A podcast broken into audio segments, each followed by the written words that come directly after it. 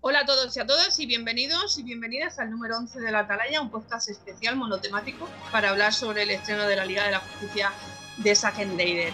Por si alguien no lo sabe, eh, la Liga de la Justicia de Zack Snyder se estrenó el 18 de marzo en HBO y en cines en todo el mundo.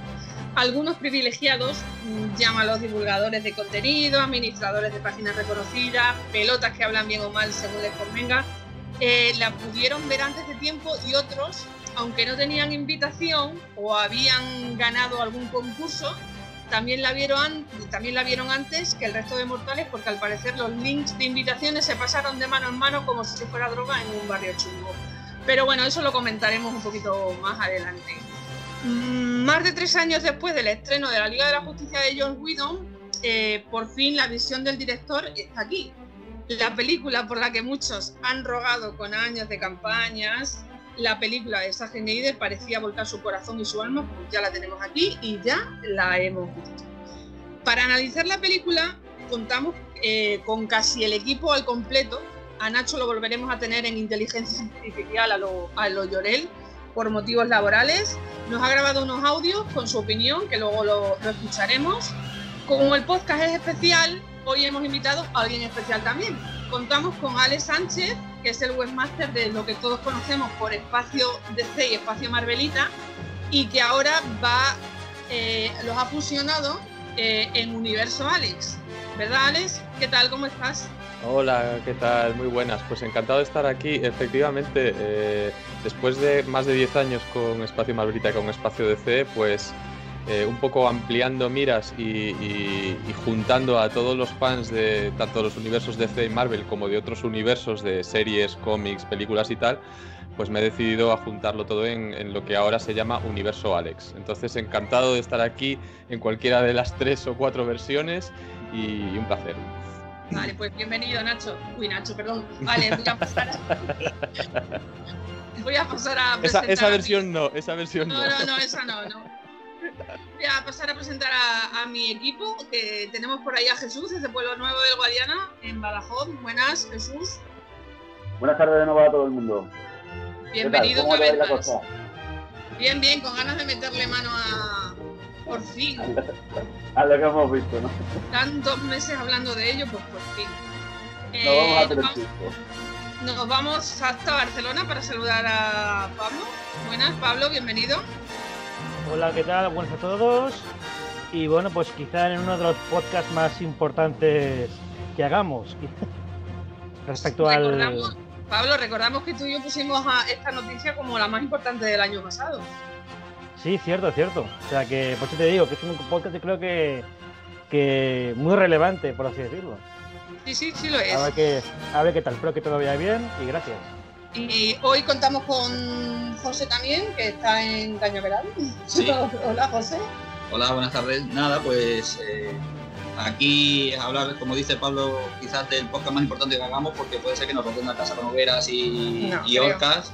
O que, nos tiene, o, que nos tienen flores, así que vamos a ver, porque ya sabéis que el corte de Snyder de, no hay término medio, de la Liga de la Justicia no tiene término medio, es blanco o negro, los grises aquí no existen con lo que me gustan a mí los grises. Pero bueno.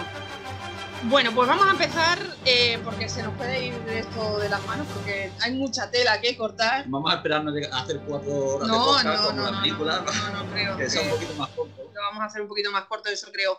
Vamos a empezar con los datos actualizados hasta la fecha de, del estreno.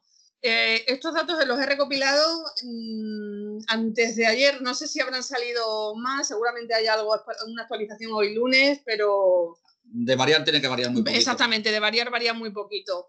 Eh, tengo por aquí que el hashtag SnyderCat llegó al número uno eh, el día 18 de marzo. La demanda de la película el día de su estreno, aproximadamente a las 12 de la mañana, hizo que se cayeran las plataformas de HBO Max en Estados Unidos y HBO Go en Asia. El 18 de marzo, cuando se realizó la Watch Party con el director, también hubo caída de servidores en varias partes del mundo, con la cantidad de personas conectadas al mismo tiempo en la aplicación Steamer. La película debutó con un 97% de aprobación por parte de la, audiencia en los famosos mm, tomates podridos. Eh, ahora mismo se encuentra en un 96%. La clasificación de Metacritic por parte de la audiencia es de 9,0 actualmente.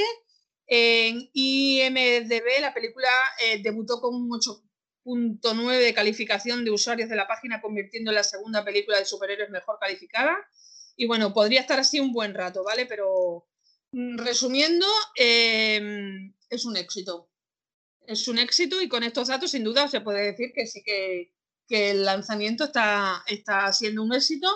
Ahora me interesa saber cuál es vuestra opinión tras haberla visto, eh, que es tan importante como las cifras que arroja la película. Así que Alex, tú que eres nuestro invitado de hoy, mm, ¿no te importa empezar? No, para nada. Pues dale. ¿Cuándo viste la película? ¿El día del estreno? ¿Según la, subieron a HBO o la has visto por capítulo? ¿La has visto del tirón? Cuéntanos. A ver, eh, la verdad es que tengo una agenda bastante apretada, lo que me lleva a, siempre ir un poco a rebufo, ¿no? Entonces, lo de las cosas justo con el estreno me cuesta. La película la terminé hace escasas dos horas eh, me la vi entre ayer y hoy, eh, más o menos mitad y mitad. Creo que ayer me vi los cuatro primeros capítulos y el resto me lo vi hoy. Y, la verdad es que eh, ha superado las expectativas que yo tenía. ¿no? Yo partía de una película, obviamente partía de la versión anterior de Liga de la Justicia y partía de una película que me había parecido aburrida, incoherente, inconexa eh, llena de agujeros, eh, de errores en la trama. O sea, hablo principalmente de eso, eh, dejando de lado pues todo el tema superheroico, la espectacularidad, efectos y todo esto, ¿no? Entonces, partiendo de eso, me he encontrado con una película que ahora no tiene nada de eso.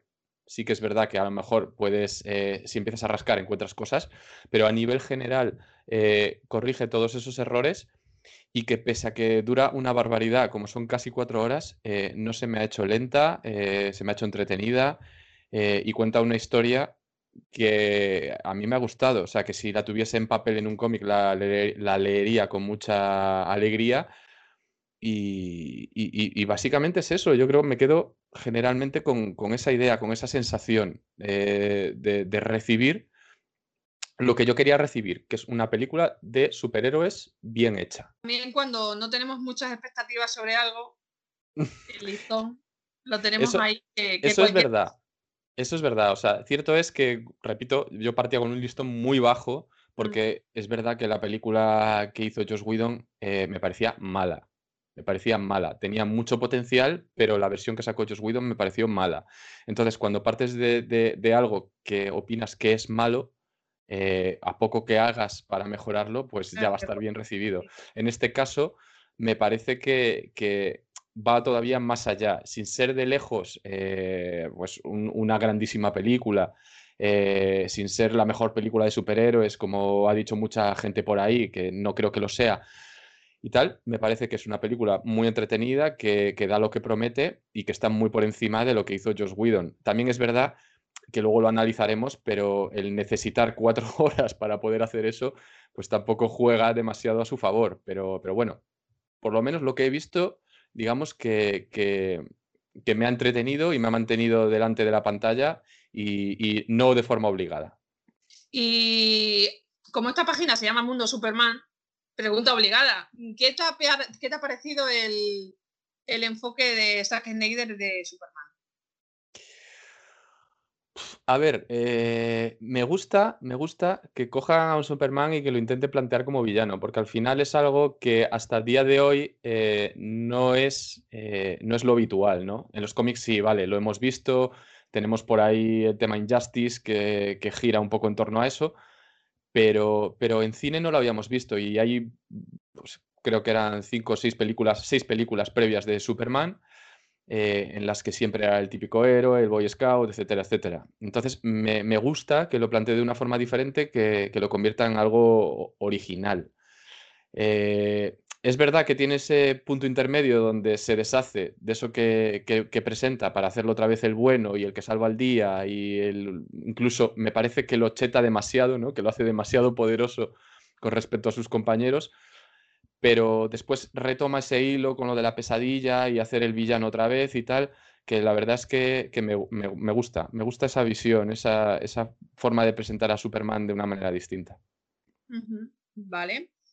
Pues, eh, pues, así de modo de introducción está bastante bien. Eh, Pablo, cuéntanos, eh, ¿la vistes del tirón? el mismo día, 18, por capítulos. Cuéntame. La vi el sábado noche. fiebre del sábado noche. Fiebre del sábado. Fiebre, sí, fiebre, por suerte. No, pues y, y del tirón. Me puse a tomar apuntes con eh, bolígrafo y papel y del tirón. Así pues para. Bueno, y parándome. Eh, dime, dime. De la escuela de Nacho, con papel y boli. bueno, si quería comentar aquí al menos, eh, para acordarme algunas cosas, al menos de cosas menos importantes, ya que la película son cuatro horas. Pues y sí, bueno, sí, bueno, y lo que iba haciendo era, pues, eh, bueno, era capítulo paraba, daba, tomaba un apunte y, continuaba. Y así, pues, las, las tres horas 52 minutos. Bueno, o sea, que, tú has estado más, tú has estado por lo menos cuatro horas y media, cinco. Eh, sí, un poquito más, sí, entre, entre para apuntar, pero sí, bueno. Bueno, era algo que, mira, e, era también era por una película que quería ver y también por vosotros, o sea que, bueno, era un poco, digamos, era, era un poco todo. Bueno, ¿y qué es la obra de arte que dicen algunos? Bueno, a ver. ¿Para pinchar un palo? No, a, a, mí personalmente, a mí me gustó, sinceramente, a mí me gustó y le disfruté. Como una, la, más que es algo que, que se le debía a Zack Snyder y también toda la gente que, que la pidió y la demandó. Y a mí, sinceramente, más, tanto curiosidad como, como fan de DC, pues me, me gustó, sinceramente, y la, y la disfruté, como he dicho. Una, visión, pues, una, bueno, es un poco, digamos, la continuación que, que realmente tenía que tener eh, desde Batman v Superman. Vale, eh, Jesús, cuéntame tú. A ver por dónde empiezo. A ver, yo la película eh, la vi el mismo jueves. Cuando salió el, por la mañana, me enteré ya que José se había puesto manos a la obra. ya me picó el gusanillo y me puse a, buscarla y la encontré. Y primero la encontré en inglés con subtítulos, me puse a verla. Y, no, y es una película que no he sido capaz, capaz de ver del tirón. Se la he ido viendo por partes, como si fuera una serie que para mí personalmente es como se debería haber hecho. O sea, es una película, una película de cuatro horas son muchas, muchas, muchas horas. Sí, para un espectador medio. Eso que, es la idea que tenía originalmente, que dividir la, pues capítulos que salían en la película haberlo dividido HBO así. Y personalmente, mm, mm, no todo el mundo aguanta cuatro horas seguidas para ver una película, por muy buena que sea. Y yo, yo por ejemplo, soy fan del Señor de los Anillos, y ya sabéis cómo son el Señor de los Anillos, y tampoco, y me costó un tela marinera escuchar las versiones, ver las versiones extendidas. Pero vamos, la película para empezar me sorprendió mucho. O sea, en comparación con la de Widow, cambia, se nota mucho, sobre todo en el principio. El principio me estaba gustando mucho, de hecho lo fui comentando con vosotros, pero luego ya de la mitad para adelante empiezas a ver lo que prometen y en lo que se queda, porque prometen mucho de Superman, Superman, Superman, y Superman, para mi gusto, aquí no es Superman. Lo siento. O sea, yo me esperaba que fuera un Superman más heroico y no con esa mala leche que aparece y que soy mm, mm, más que Dios ahí. Vamos que si aparece Darkseid se lo carga igualmente. Porque es que aparece. La, la, escena que aparece ya. Porque la de por pues, aparece y, no sé, lo retorno de otra manera. Va más coherente. Es que aquí es, aquí es Dios. Aquí es Snyder en un superhéroe. Y perdona, perdona, sigue, sigue, perdona. Eso quizás es lo que más me ha repateado de la película porque se tiran toda la película anunciando Superman, Superman, Superman, y Superman aparece cuatro puñeteros minutos, la pelea yo creo que la han recortado, porque es que la veo más corta que la versión de Widow, y Superman se ventila a, lo siento por lo que mm, le haga spoiler, pero supongo que algunos ya lo habrán visto. No, no, tú, esto es libre de spoiler, ¿eh? dale. Ah, se ventila a Stephen Wall en cero coma. Y luego las versiones que he visto de Wonder Woman y de de Flash, me sigue pareciendo un mojón aquí. Flash es absurdo. eh, perdona, Jesús, como la otra.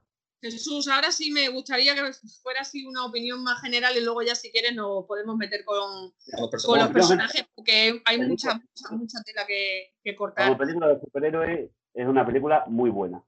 Una cosa hay que reconocerla. Como película de superhéroes y de entretenimiento. Ahora, como para tema personal, ya eso depende de la valoración que tenga cada uno de los personajes. Yo, a mí me, ha gustado la película como entretenimiento, pero lo referente a mi personaje favorito, que es Superman, pues no, me ha gustado. No me ha gustado. José. Bueno, pues, tú y yo es que lo vimos a la vez realmente, ¿no? Lo vimos eh, viernes y sábado, ¿no? Pues. jueves y no, jueves, jueves y viernes. Jueves y viernes. Jueves y viernes. Jueves y viernes. Sí. Y, y, bueno, yo os voy a decir lo mismo que os he dicho en el grupo. Yo he partido de la premisa de que me la he tomado como una película nueva. Es decir, no tomo como referencia la Liga de la Justicia de Josh Whedon porque digamos que es una mm, versión diferente, una visión diferente. Digamos que es como si fueran dos evangelios, el Evangelio de San Juan y el Evangelio de San Pablo. Es la misma historia, pero por dos, eh, escritos por dos autores diferentes, ¿no? Y, y, que bueno, y que también me tomo la licencia de, de tomar prestado la película de Aquaman y de Wonder Woman como orígenes del personaje que... Aunque se eh, estrenaron luego. Aunque se estrenaron después y, y, no, y no, son, no, no son tales, pero bueno. Y en referencia a la película, pues lo que hemos dicho durante estos tres años, dos años, cuatro años, lo que hayan sido, ¿no? Que, que bueno, que sí teníamos interés en verla, eh, saber cuál era la visión que tenía Snyder. A mí me ha gustado, la verdad, la película me ha gustado. Cierto es ya lo hablaremos durante el podcast, que me chirrían detalles, pero a mí me ha gustado. Eh, creo que es una película muy acorde al director, muy acorde a Zack Snyder. Si nos fijamos en toda su filmografía, tipo Watchmen, tipo 300, incluso hasta Sucker Punch, que es diferente, pero es muy acorde al director. Y, y bueno, eh, el tratamiento de los personajes, él tiene su visión, yo creo que en algunos personajes se equivoca, pero es su visión y el, mm, es que el tronco argumental de la película es el mismo. Tampoco nos vamos a, a decir que Zack Snyder cambia completamente el tronco argumental. Pero no tiene nada que ver cambia una con la otra. Cambia el desarrollo. Os lo he dicho antes, o sea, la historia viene a ser la misma. Sí, sí. El desarrollo es totalmente distinto y el desenlace también.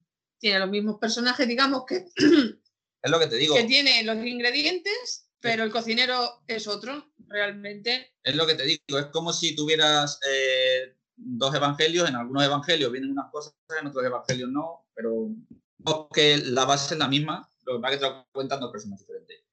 Eh, pero bueno, en líneas generales, lo que decíamos, a mí me ha gustado, se me hace excesivamente larga, creo que a lo mejor por alguna por algunos sitios, pero bueno, es la visión de Zack Snyder y el, si lo peor de la película no es la película en sí, es todo el movimiento que se ha creado durante estos cuatro años de, de que no hay ni blancos ni negros, lo que decíamos al principio, o sea, no hay grises, tiene que ser o estás a favor o estás en contra. Sí, pero eso me gustaría hablarlo luego un poquito, ahora vamos a centrarnos más en lo que es la película. Que la película está bien. ¿Es la obra eh, de arte que dicen algunos? No, no, tampoco es la mejor película de superhéroes. Yo ahí estoy de acuerdo con, con todos los compañeros. Hay eh, películas incluso más modestas que son mejor películas de superhéroes. Eh, mm, si nos podemos meter con los personajes, ya hemos dicho que Superman no. Nosotros que somos muy, muy de Superman, mm, José, tú eres un poquito más mente más abierta, que tienes más mm, conocimiento de otros personajes. Yo el otro día hablaba con una persona sobre que a mí no me había gustado el enfoque, no me había gustado, no, que no me gusta el enfoque que tiene Zack Snyder con, con Superman, pero, pero me dijo que era su versión. Como hay mm, varios autores de cómic que hacen su versión de Superman, te puede gustar más, te pueden gustar menos. Bendis, hemos hablado un montón de Bendis, por ejemplo, de lo que hace Bendis en los cómics de Superman. No nos ha gustado mucho. Bueno, pues tómate a Snyder como si fuera un guionista más. Sí, sí, sí. Que da su eh, enfoque personal. Sí, ya te digo que, yo estoy de acuerdo, que es su, visión y, y, demás. Lo que pasa que yo creo que todos hemos crecido aquí eh, eh, diciendo, sabiendo que Superman es un símbolo de esperanza. y, que Superman rara vez, bueno, yo creo que nunca ha matado en los cómics. Sí, sí, ha matado. Bueno, ha matado, pero raramente. Es raro, pero sí lo ha eh. hecho. Y claro, la, gente que apoya esta versión de Zack Snyder están todo el rato diciendo de que, Superman ha matado. Pero es que. Pero, eh, la norma general de Superman es que no mate. Claro, pero con Superman, eh, con Zack Snyder, Superman ha matado en Man of Steel. a, a Dundee había, Que, había que matarle. Batman vs Superman y mata aquí a Stephen. Bueno, mata no. no, no tiene ningún, ningún, pudor en destrozarle. Pero, es que lo mismo que decimos de Superman pasa con Wonder Woman. Wonder Woman a los chicos de, o sea, a los que entran a, los terroristas, a los terroristas es que los destroza. Cuando hace el cruce de brazaletes del señor eh, del último terrorista, lo único que queda es el sombrero que sale volando. Pero bueno, me entraremos si queréis más adelante. Eh, perdona, Jesús, la policía que también casi se la carga cuando le caen los cascotes. lo que has dicho. sí, sí, sí. O sea, es que yo creo que podría haber hecho así. Sí, con un simple dedo mm, son simples mortales. O sea, eres, tú eres, una semidiosa, joder. Eh, ¿qué, tal os ha parecido, Alex? La banda sonora mm, de la Liga de la Justicia de Zack ahora estaba a cargo de Yankee XL Recordemos que el corte de cine, eh, Whedon trajo a Danny Elfman, ¿no? ¿Has notado diferencia? ¿Te ha gustado más una más que otra? Pues si te digo la verdad, eh, la de Danny Elfman ni la recuerdo, pero, pero aquí en, esta versión eh, es algo que, que, ciertamente eh, en la mayoría de momentos importantes la banda sonora destaca muchísimo. O sea, es un elemento bastante importante de ciertas secuencias eh, y, curiosamente de las secuencias más importantes. Y es una banda sonora que está bien y que va acorde con lo que está pasando. yo creo que aquí han puesto un, han puesto hincapié especialmente en, ello, en destacarlo como una de las cosas eh, que el propio, yo creo que el propio Snyder, de las que más se sentía orgulloso y que más quería destacar en su versión, y, yo creo que con razón. Eh, además, se ve que también, por ejemplo, cuando utiliza Wonder Woman, no sé si fue eh, en Wonder Woman utilizaron cosas que Zack Snyder había dicho o si aquí han cogido de la música de Wonder Woman para trasladarla aquí, pero también se utiliza música muy similar a la de la película de la Amazona, con lo cual establece ahí un poco de correlación y con Batman lo mismo. Y, la verdad es que, no sé, a mí la banda sonora me ha gustado. Ha sido unos elementos que, sí que de los que no puedo tener queja. como te digo, no puedo compararlo con, con, la de la versión anterior porque no la recuerdo, pero... Dani, pero, Elfman lo que sí que metió fue un poquito así el de, de la banda sonora de John Williams de las películas clásicas. Sí que, sí que sonaban un poquito los acordes de, de esa sintonía que, que nos respeta esa sintonía. Pero vamos, que pasó sin pena ni gloria tampoco, como la película, realmente. Sí que es la verdad que lo que se nota mucho en esta banda sonora, yo creo, es ese toque más moderno eh, a la hora de la instrumentación, incluso del uso de, electrónica, que, claro, al final sí, eh, estando Yankee XL por medio, pues tiene su lógica, ¿no? Pero sí se nota que le da un toque como más moderno, quizás eh, eso también le resta epicidad en algunos puntos, pero no sé, a mí me ha gustado en general la banda sonora. De todos modos, es que para una película de Snyder la música tiene que acompañar sobre todo en las escenas de la cámara lenta. Claro. si no, si no, no, no tiene sentido. ¿Qué más podemos comentar eh, sobre, sobre personajes? Ya hemos hablado un poquito de Superman, también de Wonder Woman. ¿Os ha gustado esta Wonder Woman? Sin piedad alguna. Jesús dice que no. ¿Por qué? Porque ya lo hemos hablado de que hay mucha sangre cuando Wonder Woman empuña la, la espada y los brazaletes, ¿no? Wonder Woman aquí es una amazona salvaje. O sea, no tiene control de, de, su, de su fuerza ni de. Ahora que has dicho lo de una Wonder Woman salvaje, ¿os acordáis de aquella foto que se filtró y con el revuelo, aquella que salía en la. ¿Qué guerras eran? La de. Gracias. Gracias, era, no me acuerdo, que salía con cabezas en la mano. No, la de Troya, ¿no? Ah, no, sí. Pablo, ¿cuál era? Que no me acuerdo. La Segunda Guerra Mundial me parece que era. No, no, no, eran 1800 o por ahí, no me acuerdo ahora mismo. Bueno, pero ¿sabéis qué imágenes, no? Que salía ella con la cabeza. Pues, ¿qué quieres que os diga? Es que me ha recordado a ella, porque es que no tenía piedad ninguna. en la versión de cine no veíamos sangre por ningún lado y es que ahora era... Yo, lo que más me preocupa de, esa escena sobre la que hablábamos antes de los terroristas es el ejemplo. Al ejemplo de la niña, ¿no? a, la niña, que la dice a la niña, eh, la niña dice que quiere ser como ella y dice que le dice que ella puede hacerse lo que la quiera, ¿no? Una, cosa por el estilo. Eh, es decir, puedes destrozar sin miedo a, nadie. También se decía que, que Zack Snyder quería hacer creer que esa chica iba a ser Donna, Troy. para futuras eh, películas, ¿no? Claro, cosas que están en la cabeza de... Sí, que en la película no las ves, pero que luego necesitas una masterclass para explicarte cosas que tú no has visto en la película. Pero claro, los que hemos visto hace poco Wonder Woman 84, que la película se resuelve por el poder del amor y de la positividad. Mm. Te vienes a, la Liga de la Justicia de Zack Snyder y, del amor no se acuerdan. Y te encuentras, como decís, una amazona salvaje que es destrozar a, los contrarios. Pues bueno, el contraste es bastante gordo. Y más habiendo sido Zack Snyder eh, productor. de Wonder Woman 84.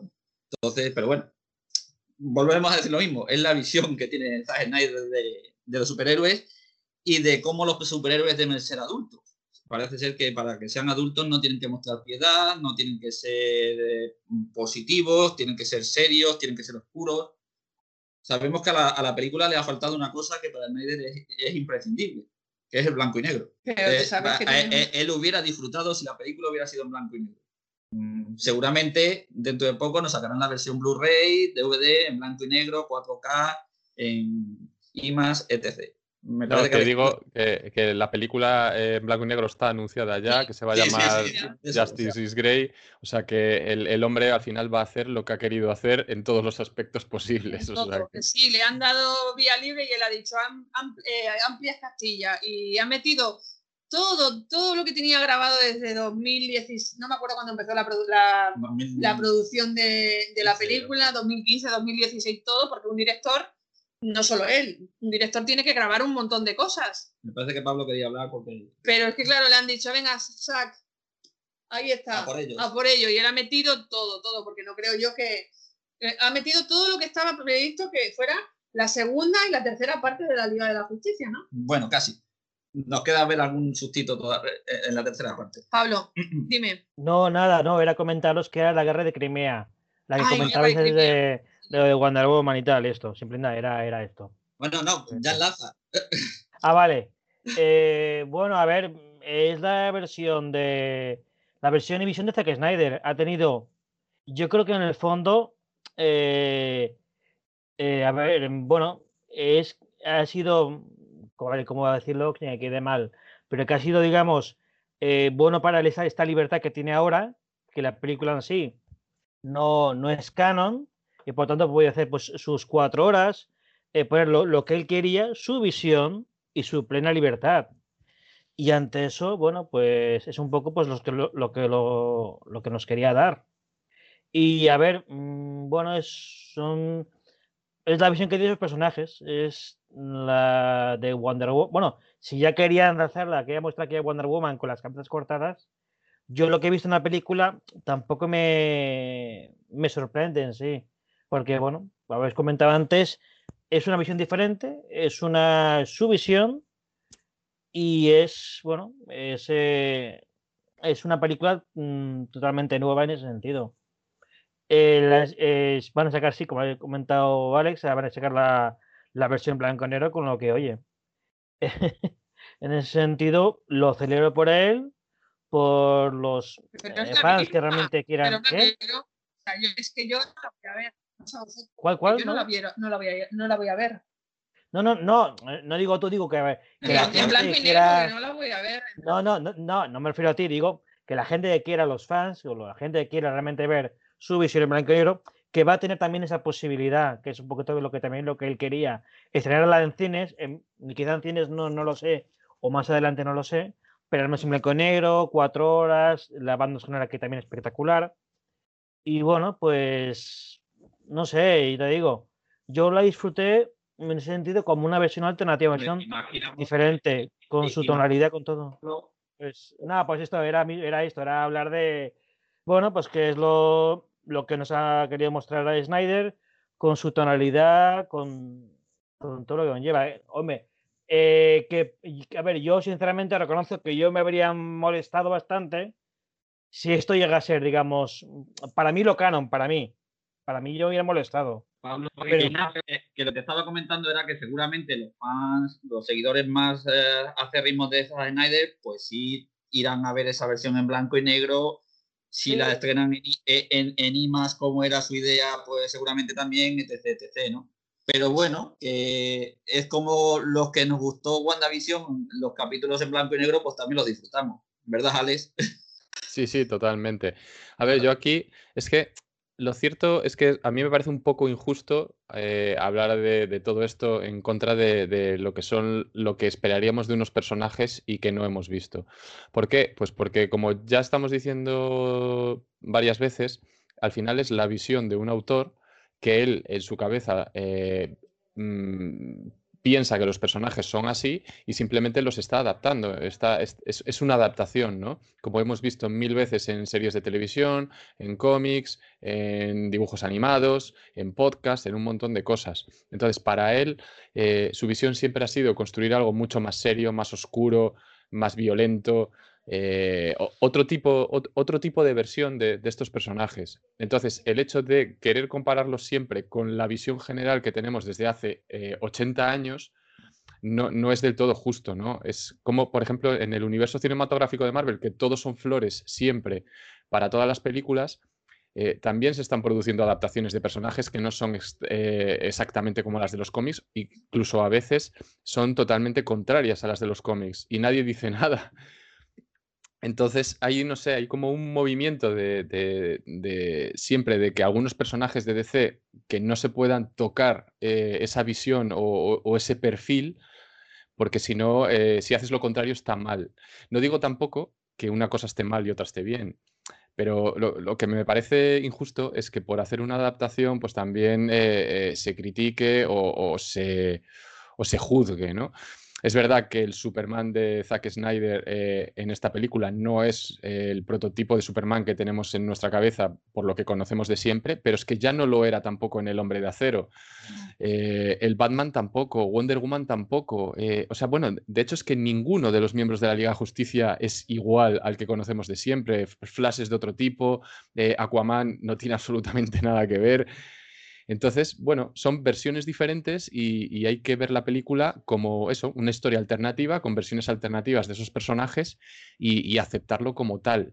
Otra cosa es que luego quieras jugar a, ver todo como canon y quieras eh, juntar la peli de Wonder Woman con esto y ves que no te encajan las dos visiones diferentes. Y por eso ya Zack Snyder se ha lavado las manos y ha dicho, no, es que lo mío no es canon. Entonces ya partiendo de ahí, pues esto es un Elseworlds y a tomar por saco, su visión, su forma de ver las cosas y, ya está. Pero es que quizás es lo que le hemos criticado muchas veces a, Warner, ¿no? Que, que no ha sabido construir un universo como tal. Es decir, mm, a lo mejor esta película sí estaría bien como continuación, como decíais, de El Hombre de Acero y Batman vs. Superman. Vamos, yo creo que es la continuación más directa que puede tener Batman vs. Superman porque empieza, sí, de hecho empieza... empieza justo donde acaba la, otra, ¿no? Eh, yo creo que eh, es, es más un Snyder verso, que es lo que la gente ahora es lo que está pidiendo, más que un universo de DC cinematográfico. Eh, eh, Snyder sí ha sabido unir sus tres películas con sus detractores y mm, sus personas a favor. Y Warner Bros., pues no. A lo mejor si ahora Warner Bros. quiere hacer una segunda Liga de la Justicia con Shazam, Aquaman, eh, los personajes que van a ir presentando, mm, a lo mejor les sale mejor porque los van a ir presentando individualmente, pero mm, la cosa está bastante complicada. Sin embargo, hasta Snyder, pues sí ha sabido unir sus tres películas. Ya digo, con sus cosas que tiene en su cabeza, que luego las tiene que volver a explicar él o las tiene que explicar detenidamente haciendo Watch Party o haciendo Justice Con o como lo quieras llamar, pero mm, él ha construido su universo propio. Sí, pero, no, ha tenido en cuenta que es lo que tú dices, que el problema va a ser de Warner. Sí, pero el problema ha sido de Warner casi desde el principio. Porque es que alrededor de Snyder hay otras películas con otros superhéroes que él ha usado. Mm. Es, complicado. Efectivamente, si es que pensad también que, por ejemplo, eh, si lo queréis llamar al UCM, lo podemos llamar el verso, ¿no? Donde Kevin Feige ha construido su propio universo de, de películas con sus adaptaciones que muchas veces no salen directamente del cómic, sino que es al revés, que cogen eso que ha funcionado bien en el cine y lo llevan al cómic. Eh, entonces, bueno, pues aquí intentaron hacer lo mismo con Zack Snyder, pero sí que es verdad que luego Warner no ha querido eh, seguir esa línea con otras películas. ¿Por qué? Bueno, pues porque consideraron que era una línea demasiado oscura como para llegar a un público mayor, porque al final Warner lo que quiere es llegar a mucho público y ganar pasta y consideraron que, era una línea que, no les venía bien para eso y por eso intentaron hacer otras películas con, de, otra forma, ¿no? Eh, y, luego aparte los problemas que, habrá habido por detrás que dejaron a Zack Snyder fuera eh, y, este tipo de cosas, ¿no? Entonces, es verdad que, que no ha funcionado de esa manera, pero también hay que ver que hay otros factores, ¿no? Eh, al final, la pasta es lo, que manda y, es lo que ha quitado que, Zack Snyder se convirtiera en el universo general de DC en, el cine. Pensad también que las películas al final hubo mucha polémica alrededor de ellas, tuvieron una recaudación mucho menor de lo esperada, entonces Warner eso también hizo que se echara para atrás, que intentase cambiar de tercio sobre la marcha y esto lleva a más problemas porque no hay planificación, etcétera, etcétera, etcétera. Bien, em, hay personajes que en la Liga de la Justicia de 2017 que realmente vimos muy, muy, muy poquito. Y que en esta versión de cuatro horas, si tú no desarrollas esos personajes, apaga y vámonos. Es el caso de, Flash, de Ramiller y, y de Cyborg de, de, Ray, de Ray Fisher. Mm, yo sigo sin entender por qué se le dice al cyborg de Ray Fisher que es el corazón de la Liga de la Justicia. Sigo sin entenderlo. Sí que se ha desarrollado un montón al personaje y ojo, es una de las cosas que más me ha gustado mm, de, ella, de la película, sin yo ser súper fan de, de Cyborg, lo conozco evidentemente, pero eso de que era el corazón de, la película, ¿me lo podéis explicar? Para mí el corazón de la película sigue siendo Batman, que es el, el que, digámoslo así, lo une pero, bueno, a ver los compañeros. ¿Qué tal os ha parecido el desarrollo más amplio de personajes como Flash y de Cibor? A mí, por ejemplo, yo es que sigo sin ver a Ezra Miller como, como, Flash. O sea, no, porque mm, Flash es un pedazo de personaje y es que ni físicamente ni el enfoque del personaje, pero bueno, ya sabemos que el enfoque es el de, el de, el de Zack Snyder y hay muchísimos enfoques, ¿vale? en muchas versiones, pero ¿Cómo lo habéis visto? ¿Os ha gustado? A ver, la versión de Cyborg, de Cyborg en esta de Snyder es completamente diferente a la de Whedon. O sea, que es que yo, por ejemplo, a Cyborg en la otra película, pues en esa pues, me ha gustado bastante. Porque a mí Cyborg eh, ni en cómics, ni en videojuegos, ni en ningún sitio es un personaje que me ha gustado. Siempre he pasado. En este sí he sentido algo más mm, cargada la historia y con más trasfondo la que le ha dado Snyder en esa versión. Y, sí, es que mm, eso dices tú del, corazón de, la Liga de la Justicia. Yo creo que lo quieren poner en, el plan de que, como es, parte de caja madre, tiene que llevar todo el peso de lo que pueda pasar con las cajas madres y dependen de él, porque sin él no entran en muchos sitios, ni muchas de las cosas se pueden hacer. Batman es el que reúne la liga y es el que realmente la maneja, porque sin él, la mitad de las cosas que hacen en la película no lo hubieran hecho. Exceptuando quizás al final porque han conseguido resucitar a Superman, pero resucitan a Superman en parte también por él. Porque consigue meterse en la nave kryptoniana y, activar de nuevo con la gran madre eh, la nave y poder resucitar a Superman. Que, eh, por ejemplo, la de Whedon, pues eso no. Aunque, claro, también y, lo que estábamos diciendo también de lo de Flash. Lo de Flash. Eh, eh, ¿Qué vas a hablar de Flash? Esta versión es una versión muy, muy alejada de la que tengo yo de Flash en películas de animación, en cómics y en videojuegos. Que es de lo que he vivido. O sea, es que no sé, no le, a, a R. Miller es que no lo veo como Flash. Y el traje, el traje parece, eh, no sé, cogido de por ahí y pegado y en realidad es así. Pero yo qué sé, si lo podían haber hecho algo más parecido a, Barry Allen, como lo conocemos en realidad, o haber contado lo mínimo de cómo tiene esos poderes. Yo, yo puedo, puedo llegar a entender lo de que es en la versión de Snyder, cada guionista, cada director, cada escritor de cómics tiene su, su visión sobre un personaje, pero es que en este caso se aleja tanto, tanto, tanto de la visión que estamos acostumbrados a leer. Claro, por eso te digo. A mí, me, a, mí, a mí me impacta y con, con Ezra Miller pues me pasa exactamente eso. Yo no lo veo y es que no, lo veo, no lo veo. Contar, contar algo, que sea que lo cuente él, el personaje, que cómo ha tenido los poderes, pero es que, claro, es que la película ya da por hecho que ese personaje existe y tiene esos poderes, pero no explican desde dónde viene. Mm, tú le pones esa, película a alguien que no... La fuerza de la velocidad, por favor, con lo importante es que es eso, en Flash. Son cosas fundamentales y a ese personaje no, no, no, no se le explica.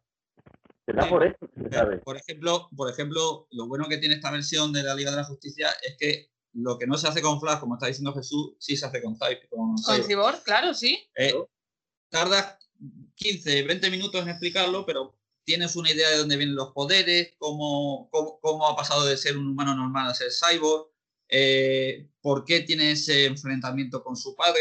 Eh, Está más desarrollado. Se le crea un trasfondo, digámoslo así. Pero en cuatro horas si has podido hacerlo con Cyborg, porque no lo has hecho con, con sí, porque tiene ya una película en desarrollo. Sin embargo, con Flash con Flash lo que sabemos es que es un chico joven, que su padre está en la cárcel, que está buscando multitud de trabajos para pagarse la carrera o buscar entrar en, el, en, el, eh, en el laboratorio de criminalística, que al final consigue entrar, pero poco más, es lo que decimos, para alguien neófito. O sea, no idea.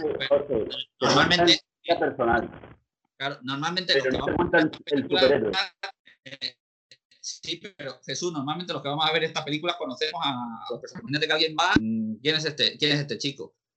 Y, luego esa escena de presentación de Iris, Iris West. Bueno, porque nosotros sabemos que es Iris West. Bueno, sí, Pero uno nuevo, ¿por qué tiene que eh, pensar que es Iris West? Para luego no volverla a utilizar. Bueno, yo creo que creo que es uno de los fallos más gordos de la película, dejar ese ese vacío en el, en el trasfondo de Flash. ¿Nos mm. explicarán más en la película en solitario de Flash? A saber. Pero es que. yo, yo, creo que sí. O sea, de hecho, yo creo que uno de los errores eh, grandes de la película y ya de base, o sea, no solo de, esta versión, eh, viene por lo que hablábamos antes de Warner Bros. Y es que intentó construir eh, un universo a base de crear ya la Liga de la Justicia para luego contar los orígenes de los personajes en películas independientes. Entonces. Ah, ah, Alex, oh, me permite que te interrumpa. Sí. Mavi, Nachi y yo fuimos a ver la, película de la Liga de la Justicia al cine el día del estreno, me parece, o al día después del estreno. No, no, el mismo día. El mismo día del estreno. Bueno, pues justo cuando salimos de la película, la opinión de los tres era la misma. Digo, el fallo de esta película es que han hecho primero una película de grupo antes de hacer películas individuales. Es decir, la, fórmula de Marvel que, ha funcionado. Sí, pero y además es que aún así, eh, sea una fórmula o sea la otra, comete el error de directamente pasarlo por alto. Porque ya que nombras a Marvel, por ejemplo, Marvel tiene una cosa que hace muy bien y es que en cada proyecto eh, explica lo necesario, pese a que a lo mejor hay gente que ya lo ha visto tropecientas veces, explica lo necesario para que tú entiendas lo que está pasando, de dónde viene el personaje, eh, hacia dónde va, y luego ya lo enlaza con la trama de la serie o de la película en cuestión. En este caso, eso no lo hacen, y de hecho solo lo hace con Cyborg, y, de ahí viene, eh, yo creo, lo del tema de que sea el corazón de la Liga de la Justicia, porque es el único personaje del que explica de dónde viene, es el único personaje que, que tiene un desarrollo real y que además encima es clave y es necesario para todo lo que pasa en la película y para un desenlace. Eh, los demás personajes, pues te tienes que imaginar de dónde vienen, por qué están ahí, eh, cuál es su origen, por qué tienen los poderes, precisamente por esa, esa idea de, contar todos esos orígenes a posteriori en películas individuales. Y yo creo que el error viene de ahí, no de la propia película, sino del esquema y de la planificación que hicieron para, para construirlo. Eh, y aún así eh, que con cuatro horas de desarrollo de película, cuatro horas de metraje, podías haber hecho lo que contaba antes, ¿no? De, oye, te pongo un par de flashbacks donde, donde ves el origen del personaje o de sus poderes y ya está, son 30 segundos y, lo explicas para que la gente lo pueda entender. Que, es, es, lo que pasa. O sea, pon el ejemplo de WandaVision, eh, de WandaVision que tienes a, a, un personaje como la Bruja Escarlata que están haciendo todo el rato flashbacks a su infancia o lo de Ultron o el no sé qué o no sé cuánto, que son cosas que la gente ya ha visto, ya conoce pero como encaja y es necesario para entender la trama y el, y el desarrollo de la trama, pues te lo meto ahí otra vez. Y, nada, son 30 segundos. Y yo creo que ese es uno de los errores de la película, que a la vez es lo que le da más peso a la historia de Cyborg, porque al final es el único que cuenta con ese desarrollo.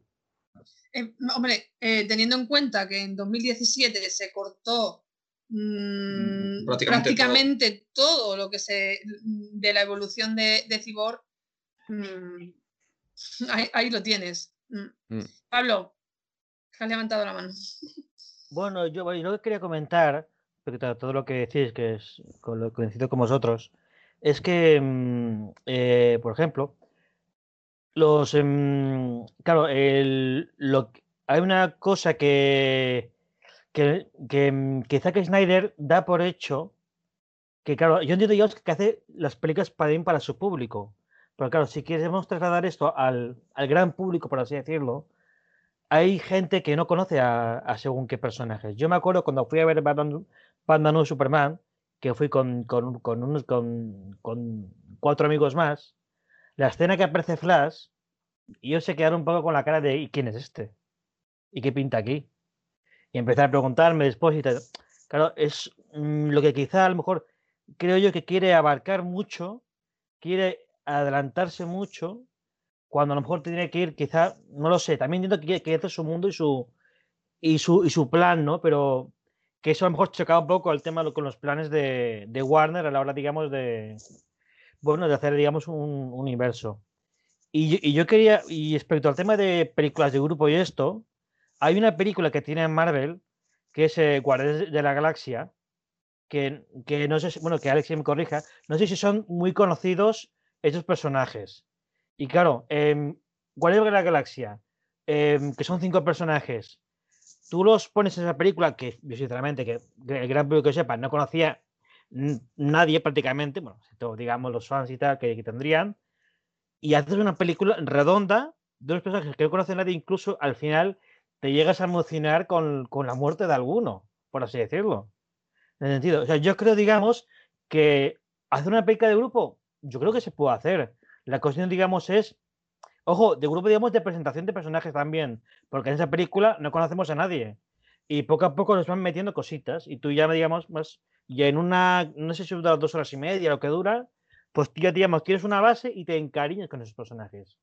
Creo yo que quizá, no sé si el, el error esto de Snyder es pensar que todo el mundo o que, que conoce esos personajes o hacer una película para su público y eso ¿Qué pasa? Que choca también con el otro público. Y es un poco también donde también chocó con Warner, que Warner lo que quería hacer era pues un universo expandido y bueno, ya, y lo hecho ya, pues ya, ya sabes. Pablo, si, el problema es lo que estamos, estamos comentando, que en esas cuatro horas eh, sí lo haces con un personaje y no lo haces con otro. Es decir, con Cyborg sí te... Eh, además que son 10 minutos, 10, 15 minutos en crear esa historia de origen de Cyborg, de por qué con el, tema del accidente, que cuando jugaba al fútbol americano, que fue el accidente con la madre, la madre muere y es por lo que tiene una mala relación con el padre, que si hubiera estado allí no hubiera pasado. Y es que con Flash pasa olímpicamente. No sabemos por qué su padre está en la Bueno, no sabemos. yo, sí. A ver, yo creo que puede haber dos alternativas. Una, que él ya piensa que lo van a contar en, la película de Flash y por lo tanto no cuente nada y bueno, lo van a contar ahí. La otra es que la gente eh, ya sabe quién es Flash o, ya sabe quién es Barry Allen, que tiene super velocidad, no hace falta contar nada más, únicamente que corre y que, bueno, y que y todo Pero es que, eh, la película de Flash vamos a partir de dos premisas. Primero, que según Snyder, la suya no es canon, entonces este Flash a lo mejor no es el Flash de la, de la otra película. Y la segunda, que todo apunta a que la película de Flash va a ser Flashpoint, que lo que va a hacer va a ser reiniciar todo el universo de DC. Entonces. Eh, no sé, es, un batido, es un es un potaje de todo lo que sea que es que tiene Warner, que, que en fondo Warner, yo, creo que Warner lleva años eh, liándose y no sabiendo qué hacer con esos personajes, sinceramente. O sea, ya no solamente ya desde Snyder, ya desde tiempo, tiempo hacia. Pero bueno, no sé, no sé, es una. No sé al final qué harán. Digo, es que, no sé, yo creo que. Yo creo que Warner quería su universo. Warner tenía. Eh, Zack Snyder tenía su idea. Chocaron ambos y ha desembocado pues en, todo esto. Todo lo que vemos, que si canon, no canon, que si quiero Snyderverse, eh, no sé, es un esto yo creo que, no sé sinceramente si con Flash, la película de Flash eh, habla de reinicio o esto será un, un, un director, su película y cada uno lo suyo, no lo sé, no sinceramente. En esa cosa que, bueno, que muchos envidiamos sanamente a Marvel, que al menos, quiera o no, monta un universo, ha montado lo suyo y la gente cuando un nuevo proyecto se emociona, sea el que sea. Aquí estamos a expectativa de lo que, de lo que venga. A ver, quería hacerle yo una pregunta o una cuestión, dejarla ahí. Eh, ¿Vosotros creéis realmente que cuando visteis Batman contra Superman, la pesadilla, la famosa pesadilla, puede acabar en el tema Injustice? Que es lo que nos dejan ver en la película. Yo creo que sí. Yo cuando estaba contra Superman pensaba que iba a ir por algo parecido, pero que a lo mejor lo haciendo de otra manera.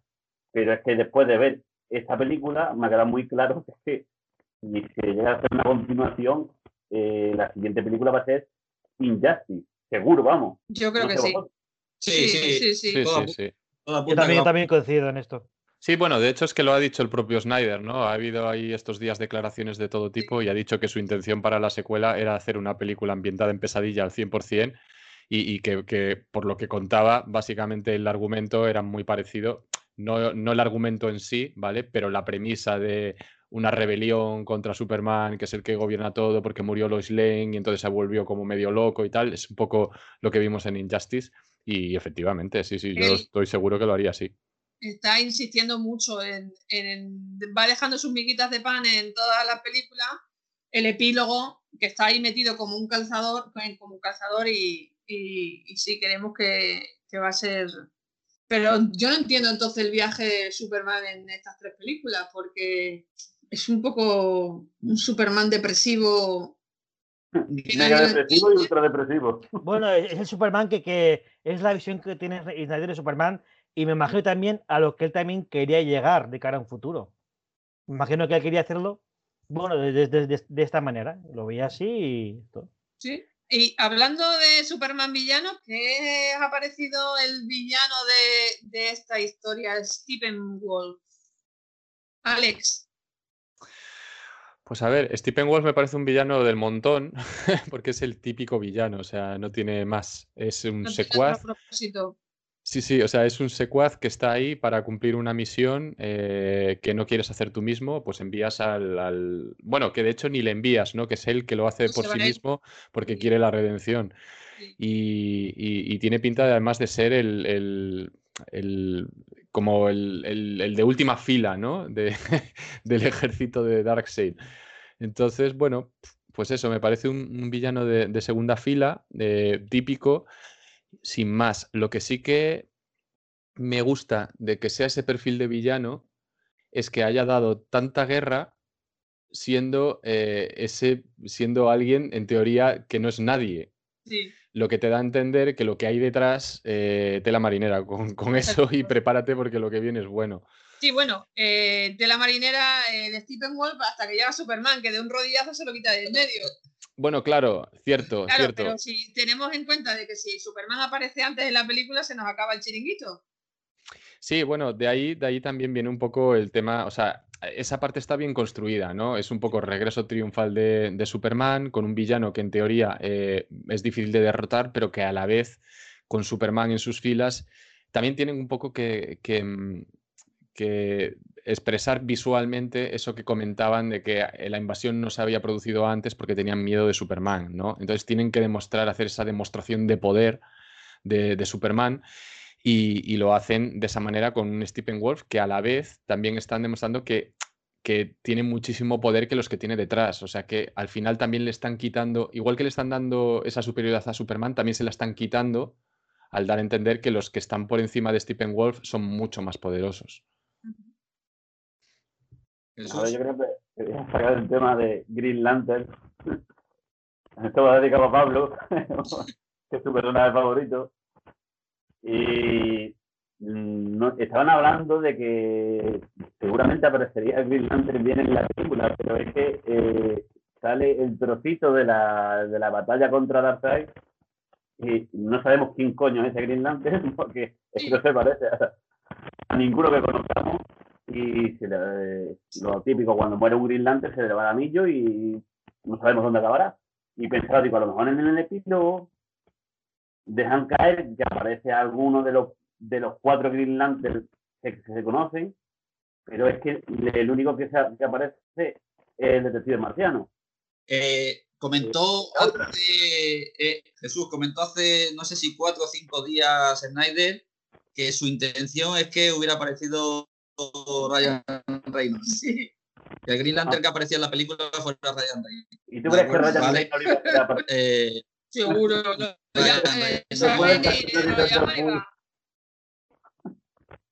Porque en Deadpool sí el que puso cuando los personajes que no debería haber hecho él.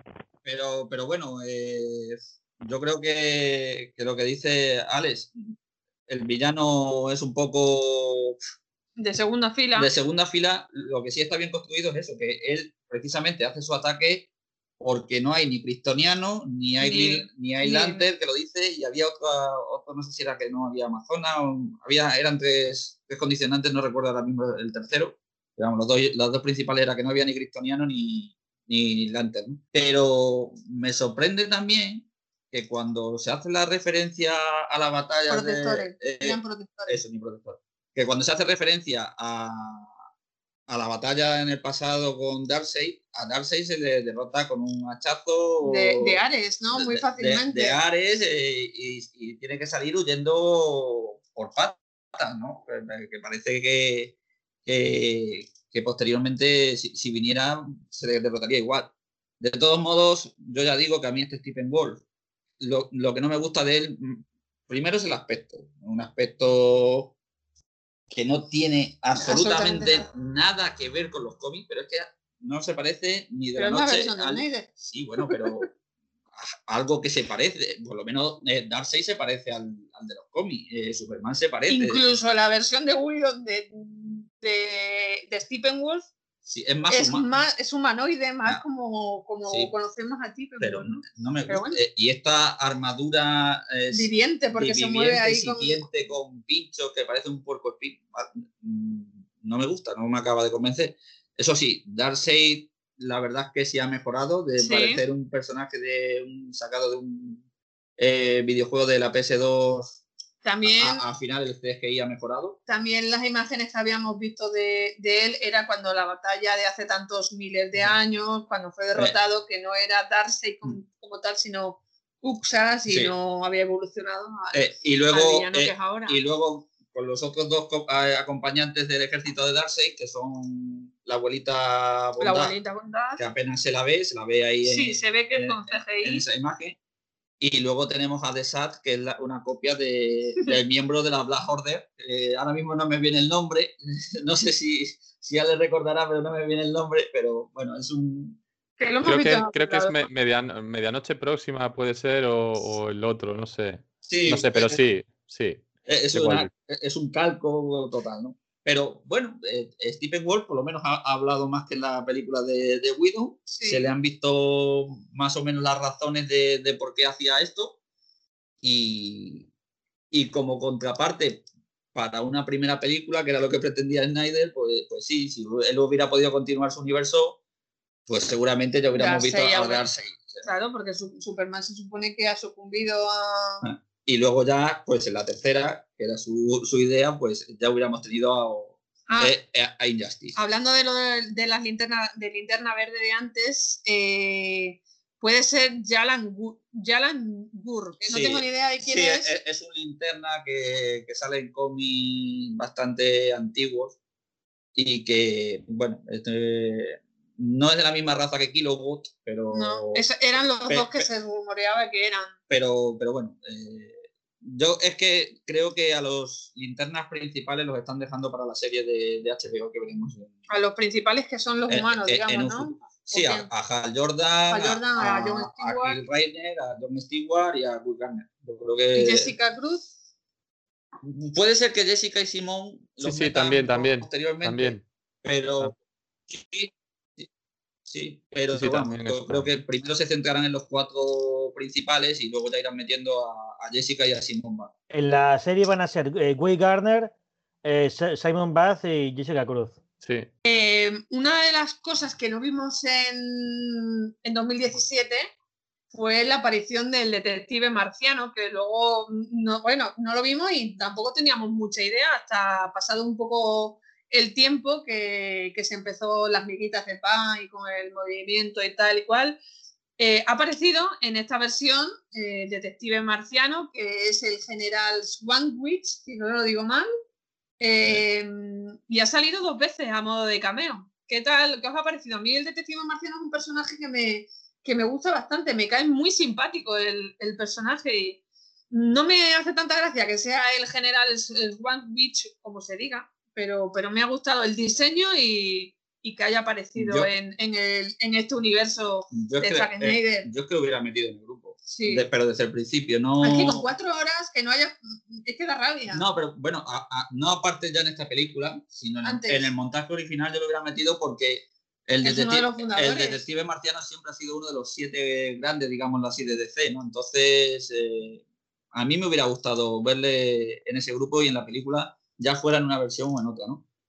Aquí me ha gustado tanto el diseño, mm, lo que pasa que, bueno, meterle ya en la escena de epílogo, postcrédito, Esa decir. era una de las de los results que ha eh, hecho últimamente eh, el amigo Zack Snyder con el y, los luego, que le habían eh, dado. Y luego que sea Marta Ken y vaya a darle ánimos a, a, Lois, a, Lane, a, levantarle el ánimo, pues, pues, bueno, creo que, que, es desaprovechar un personaje que, que, tiene muchísimo, muchísimo potencial.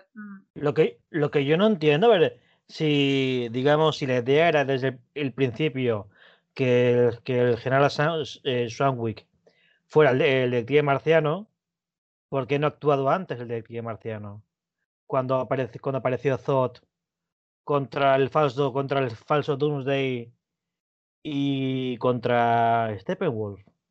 Claro, digamos, así digamos, sí, va a ver a, va a dar ánimos a Lois, va a decir a Bruce Wayne, oye, estoy aquí, si queréis llamadme. Pero claro, y antes, supuestamente. Además, eh, por tema alienígenas, ostras, ya tenemos a, a, a Superman que es kryptoniano, tenemos a un Atlante en Amazona por, por, ver a un marciano, no creo que la gente tampoco se, se espante, digo, yo no sé. Es una de las cosas que no entiendo que por qué no ha actuado antes el eh, Manhunter. Que por cierto, em, eh, yo sinceramente, el, cuando Zack Snyder dijo eh, va a haber una sorpresa final, yo esperaba realmente que fuera Linterna Verde, porque supuestamente a Martian Manhunter la habíamos visto o iba a ser la escena pues con Lois Lane, que luego se que era Marta y todo esto, ¿no? Y yo pensaba que la escena cambió de sorpresa o la sorpresa iba a ser Green Luego cuando vi que era Marcia Manhunter dije, ah, pues nada, pues bienvenido sea. Pero no sé, es una incongruencia, no sé, no sé por qué no, si sabía desde el principio que iba a ser Swanwick más semejante, porque no apareció antes, no lo sé. Yo es que es un poco una duda que también tengo, ¿no? Que eh, de hecho es que me parece que es eh, una de las grandes cagadas de la película. Para mí, eh, Detective Marciano sobra al 100%, o sea, me parece una cosa metida con calzador hasta el fondo, que, no tiene ninguna incidencia en la trama, no tiene sentido, no tiene absolutamente nada. Si quieres meter un cameo, por lo menos, mételo como cameo, pero no le hagas partícipe de una trama en la que si, si, lo metes así, entonces tendría que haber estado desde el principio. No, no vengas a decir, oye, si queréis, contad conmigo que estoy aquí, cuando en realidad ha pasado todo esto y no has hecho nada y no has aparecido y nada. O sea, para mí no tiene ningún sentido y es totalmente metido con cazador. De hecho, me parece una de las cosas que, que, que sí que se podrían criticar de Zack Snyder en esta película, en plan, por mis narices lo tengo que hacer eh, como por ejemplo el tema de Stephen Wolf que comentabais antes y de su aspecto, que por sus narices él tenía que cambiar el aspecto de Stephen Wolf para diferenciarlo de la versión anterior, porque era una de las cosas más criticadas, digo, pues entonces lo voy a cambiar y lo voy a hacer de otra manera, que seguramente no es la forma original que yo tenía en mi cabeza, pero como lo habéis criticado, pues lo cambio. Pues lo de Detective Marciano igual, ¿no? Yo creo que se hizo tanta bola con lo, cuando él dijo, no, es que este personaje en realidad es el detective marciano y tal, y por sus narices que tenía que meterlo. Y para mí sobra el 100% de la película. Si, me permitís una, cosa, el, hecho, digamos, de que al final aparezca en plan de. que no aparezca antes y aparezca de pronto en ese momento, me ha recordado vagamente un poco en la serie Smallville, cuando aparece el, detective marciano en la temporada sexta, porque que al final aparece porque te dijo, sí, porque tu padre me envía, porque bueno, yo me dijo que no actuara a no ser, digamos, que, tú estuvieras realmente en peligro, ¿no? Me recuerda un poco, digamos, vagamente, por así decirlo, al, a ese de Tía Marciano en ese sentido, ¿no? Que lo pasa aquí, digamos, aquí no ha aparecido en ningún, en ningún momento que ha estado, digamos, en peligro, bueno, en peligro en la Superman o la, o la Tierra en sí. Claro, estar ahí en plan, como decía también Alex, en plan de, bueno, aquí estoy, si me queréis eh, decirme algo, pues no sé si es una incongruencia o, no sé si quería meterlo, pues mira, porque lo metió, pero no sé, no sé muy bien por qué motivo. Hablando de que lo que nos gusta, os iba a, continuación os iba a preguntar qué era lo que no os había gustado de la, de la Liga de la Justicia. Eh, Alex ha dejado claro que la, la, la presencia, del detective marciano eh, está metida al 100% con calzador y seguramente te hubiera gustado verlo en otras circunstancias, pero no así forzado. Yo he dicho, he dicho que un personaje que me cae muy simpático y que me ha alegrado verlo, pero evidentemente tienes razón de que así no se mete, o lo haces bien o no lo hagas. Eh, sí, a ver, eh, que yo no vería mal un cameo y de hecho me parecería genial y me ha gustado verlo. Aparte el diseño me parecía que estaba bastante guay. Pero igual que me hubiese gustado ver cameos de otros cientos de personajes de, de DC, ¿no? pero, pero si son cameos y, bien hechos y con sentido, o incluso aunque simplemente aparezcan en la batalla contra Darkseid y estén por ahí pululando, pues también me parece muy bien. Pero el hecho de querer eh, introducirlo en lo que es la trama eh, y, hacerle creer, eh, hacer creer al espectador que en realidad es alguien importante dentro de la trama, cuando ni lo ha sido, ni lo va a ser, ni, ni nada, pues entonces es un poco como joder, no me encaja, no me encaja y, no me gusta cómo está hecho. Y deja esa sensación de, haberlo hecho o bien por obligación, porque el fandom le obligó a hacerlo después de la bola que se ha creado alrededor del personaje, o bien que él por sus narices tenía que hacerlo. Es simplemente la impresión que, a mí me ha dado. Obviamente, el hecho de verle, pues eh, es otro tema, o sea, eso mola, sea el detective marciano o sea eh, eh, yo qué sé, eh, Átomo o, el hombre elástico o el que sea.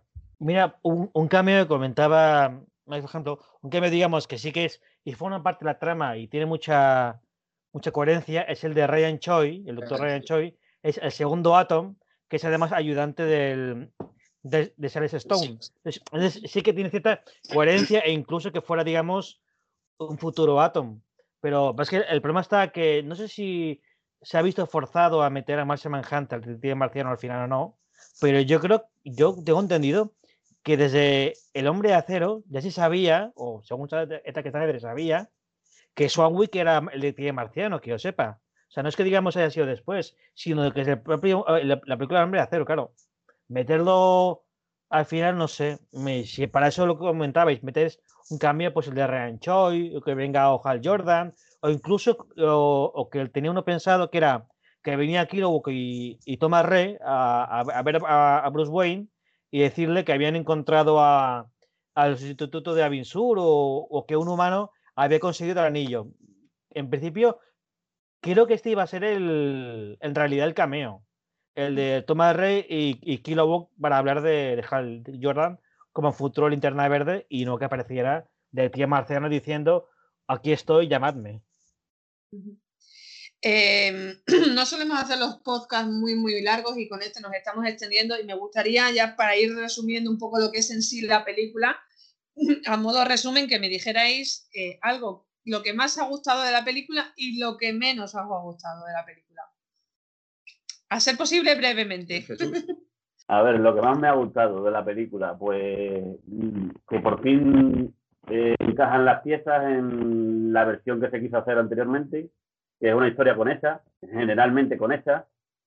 El, enfoque está, me gusta cómo está llevado y que es una buena película de superhéroes para para los que nos gustan tanto DC y bueno, también a los que les guste Marvel, pero más bien a los fans de DC, es una película que es entretenida, es una película que queremos ver de superhéroes. Pero lo que no me gusta es luego las, las visiones que da el director a ciertos personajes. Como creo que repito, eh, eh, ya por no ser tan repetitivo, pero diciendo otra vez que lo de Superman, eh, el enfoque que le querían dar era el que más lo he pasado en la primera, la segunda lo paso todavía peor, en la tercera, que es esta, todavía mucho peor, y luego el enfoque que dan al final del epílogo es que te lo ponen que, que ya es villano, cuando en la primera película te están dando que Superman es un símbolo de esperanza y yo lo que entendía que en esa al final, de la escena esa que se acaba Widow, que salía Clark, se metía en el, en el callejón y se abría la, la camisa, y digo, saldrá con el traje en color, supuestamente porque el color ya le ha dado la esperanza. Cuando veo que es otra vez el traje negro, y entonces siguen con el tema del traje negro, y esto va por el camino que no queríamos. Y luego lo demás, lo que hemos dicho anteriormente, algunos personajes son demasiado oscuros, y creo que no se debería haber tirado tanto por esa versión, porque yo, por ejemplo, Aquaman, en las otras versiones, no parece el típico tío amargado que da en esta, en esta película. Sí, se nota que está un poquito triste, pero es que en esta eh, yo apenas lo sonreír, veo siempre que está enfadado con todo el mundo, le mete al, al, al whisky que da gusto eh, y, dice que superhéroe es un, que un, es un borracho que está amargado. ¿Qué clase de superhéroe es ese? Y supuestamente es el rey de Atlantis, o va a ser el rey de Atlantis. Cuando en la película de Aquaman en solitario es todo lo contrario. Es que Aquaman sí me gusta. Y es el mismo personaje. Por eso mm, digo que, es que hay cosas que se han hecho ahí, que ha hecho Snyder, que yo, por ejemplo, desde mi punto de vista no, no lo veo. Y eso es, creo que el, el año, y se han hecho cuatro horas de película, que no se puede meter cuatro horas de película, lo vuelvo a repetir, que esto no son los diez mandamientos, no es una película, hombre, yo algo mm, tipo cristiano tiene, tiene esto, pero que es que, coño, tío, eh, eh, piensa un poquito, la, gente, mm, sí, porque somos fan y lo hacemos, pero que son cuatro, cuatro horas y, y dejar todas las cosas al final eh, haces un batiburrillo y es lo que suele pasar en, estos casos. Que con tanto batiburrillo, pues al final no salen bien muchas veces las cosas como quieres. Vale, pues ahora, voy yo. A ver, a mí lo, que más me gusta, a mí Ben Affleck como Batman me gusta mucho. Yo lo tengo que decir, es un eh, no es el mejor Batman de los, todos los tiempos, pero a mí es un eh, creo que lo mm, como es Ben Affleck, creo que Batman le representa completamente. Un tío así, Sahafle, como le suelen llamar, a mí me parece bastante, un Batman bastante correcto. Eso y que por fin eh, se ha completado los cuatro años de travesía en el desierto de, de la Night de Justin. Ya acabaremos de guerras entre haters y, y esperemos, esperemos, eh, y es lo que decíamos en muchos podcasts, como hemos dicho anteriores, que la gente no estaba ni a favor ni en contra, solamente queríamos disfrutar de una película sin que nos catalogaran de una cosa u otra. O sea, ¿vale? Y lo que menos me ha gustado, pues Flash, como creo que a la mayoría, más, no, no por el personaje en sí, porque a mí Flash es un personaje que sí me gusta mucho, además todo el trasfondo que tiene más, sino que es un flash desaprovechado completamente. Y, y luego lo que decíamos, eh, que siendo todavía una película de cuatro horas, todavía tiene algunos agujeros de, de, de, guion importante. Y luego yo una pedada que tengo en la cabeza, porque la tengo en la cabeza y, hace, y, la, y la llevo comentando con vosotros hace mucho tiempo, que mm, mirad cuál es la descoordinación que existe en el universo de cinematográfico de DC de Warner Bros. que si nos fijamos en Wonder Woman 1984, eh, Wonder Woman en esa película vuela. Es decir, si en Wonder Woman en el 84 ya sabía volar, ¿por qué la Liga de la Justicia no vuela? Eh, o sea, no me, no me la pongas que vuela Wonder Woman en el 84 si sabes que Zack Snyder en su película no la, no la pone que vuela, que en teoría pasa en el 2020. Según he leído, qué malo es leer en Twitter, pero sí. lo he leído en Twitter que sí que vuela también en Justice League. Yo creo que, yo creo que no, que lo que hace es hacer un salto potente, pero, Efectivamente, pero no vuela. Es, más, la escena de la espada, que se le cae la espada, acordaron que llega Flash. Llega Flash y le da el, con el dedito y sí, volará, yo creo que volando lo, lo Pero bueno, y hablando de volar, Cibor. Lo, lo, lo de Cibor... Eh, precisamente con, con, Alex me parece que lo, comenta, lo estuvimos comentando un día en uno de sus directos que yo no recordaba que Cyborg volara, eh, volara en los cómics porque él se desplazaba muchas veces utilizando los tubos boom, que son sí. estos de, que están relacionados con las cajas madres de, Apocalipsis y demás, ¿no? Pero bueno, si le ha puesto que vuela porque tiene nanotecnología, tiene que sí las le ha puesto servo cohetes, lo que sea. De todo. Vale y luego la máscara esa... Lo ha convertido un poco en Iron Man, en, ¿no? En Iron Man. Pero, pero bueno, eh, es la visión de Zack Snyder. ¿De acuerdo? Mm, yo creo que, mm. que sí. Eh, pregunta Pablo en el eh, chat, para los sí. que no lo podáis ver, que si Cyborg es tan potente en los cómics. Sí. Tiene muchos poderes, pero entre ellos volar no, no es... No, no, volar no, pero sí es, sí es potente. Se, autopol... se auto... Ay, no me sale la palabra. Autopropulsa. Eh, autopropulsa. Eso. No, pero, sale pero que, que, que, sí es potente, es un tío que se puede conectar con cualquier cosa tecnológica, eh, incluso el brazo se puede transformar, eh, no es un cyborg como el que podemos ver, por ejemplo, en Doom Patrol, que digamos es un estado más inicial, pero, pero, pero sí es un personaje muy potente. No es el Doctor Manhattan, porque el Doctor Manhattan con el pensamiento puede transformar cualquier cosa. Pues Zack Snyder lo ha comparado con... Pues tampoco llega solo a pero de poder. Pero es Pero bueno, ya os digo, para mí lo que más me ha gustado eh, eh, Affleck como Batman, Batman, y que ya se haya por fin completado ese universo de, de Snyder, esperemos. Uh -huh. Y lo que menos, pues... Eh, lo que decimos, desaprovechar a Flash de esa manera y algunos agujeros argumentales todavía en cuatro horas de película. Bueno, en, España, en España 3 horas 52 y, y 9 segundos, me parece, y 29 segundos, una cosa así. Eh, agujeros de guion, por ejemplo, me acuerdo que te lo comenté eh, cuando se encuentra por primera vez Mera y Aquaman. Eh, Mera le dice que sus padres murieron cuando era pequeña y que la reina Atlana, madre de Arthur, la adopta. Y luego vemos en la película en solitario de Aquaman que Mera es hija del rey Nereus. Por ejemplo. Por ejemplo, por bueno. decir uno, pero bueno. Bueno, Pablo. Pues mira, a mí la, a mí la película en sí me, me, ha, me, me, gustó, la verdad. Cosas buenas, pues mira, pues que um, de cierta manera nadie ha podido, no sé si decir poner fin o al menos o dar la continuidad que él quería a su, a su película. Y pues cosas que me han gustado y bueno, pues eh, la espectacularidad que él pone, que es la épica que él le da a sus películas, que eso es innegable. Las imágenes, la música, esos momentos que los que son para son para pantallazo, por así decirlo, que son es marca de la casa y aunque es cierto que aunque el guion siempre no termina, aunque es cierto que esta película todo encaja después de cuatro horas de esto, y eso es de agradecer, pero que el resto es puro Snyder, y aun, incluso con su, su, visión oscura, su visión adulta, es, es espectacular realmente todo. Aparte, eh, eh, engrandece a Cyborg, personaje, digamos, que estaba, bueno, que incluso en general, a nivel general, es un, es un no deja de ser un secundario, lo, lo agranda y lo pone, no sé si dice de corazón de la liga, pero prácticamente indispensable.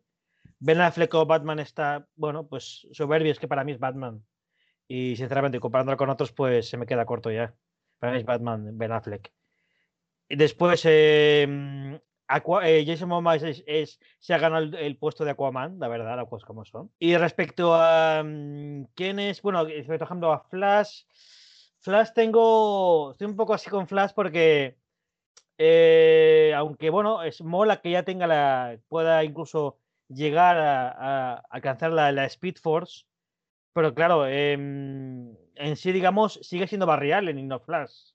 No sé, como que le falta ese tono heroico quizá, pero bueno, entiendo que está viendo Snyder y juega, y juegan su, su liga.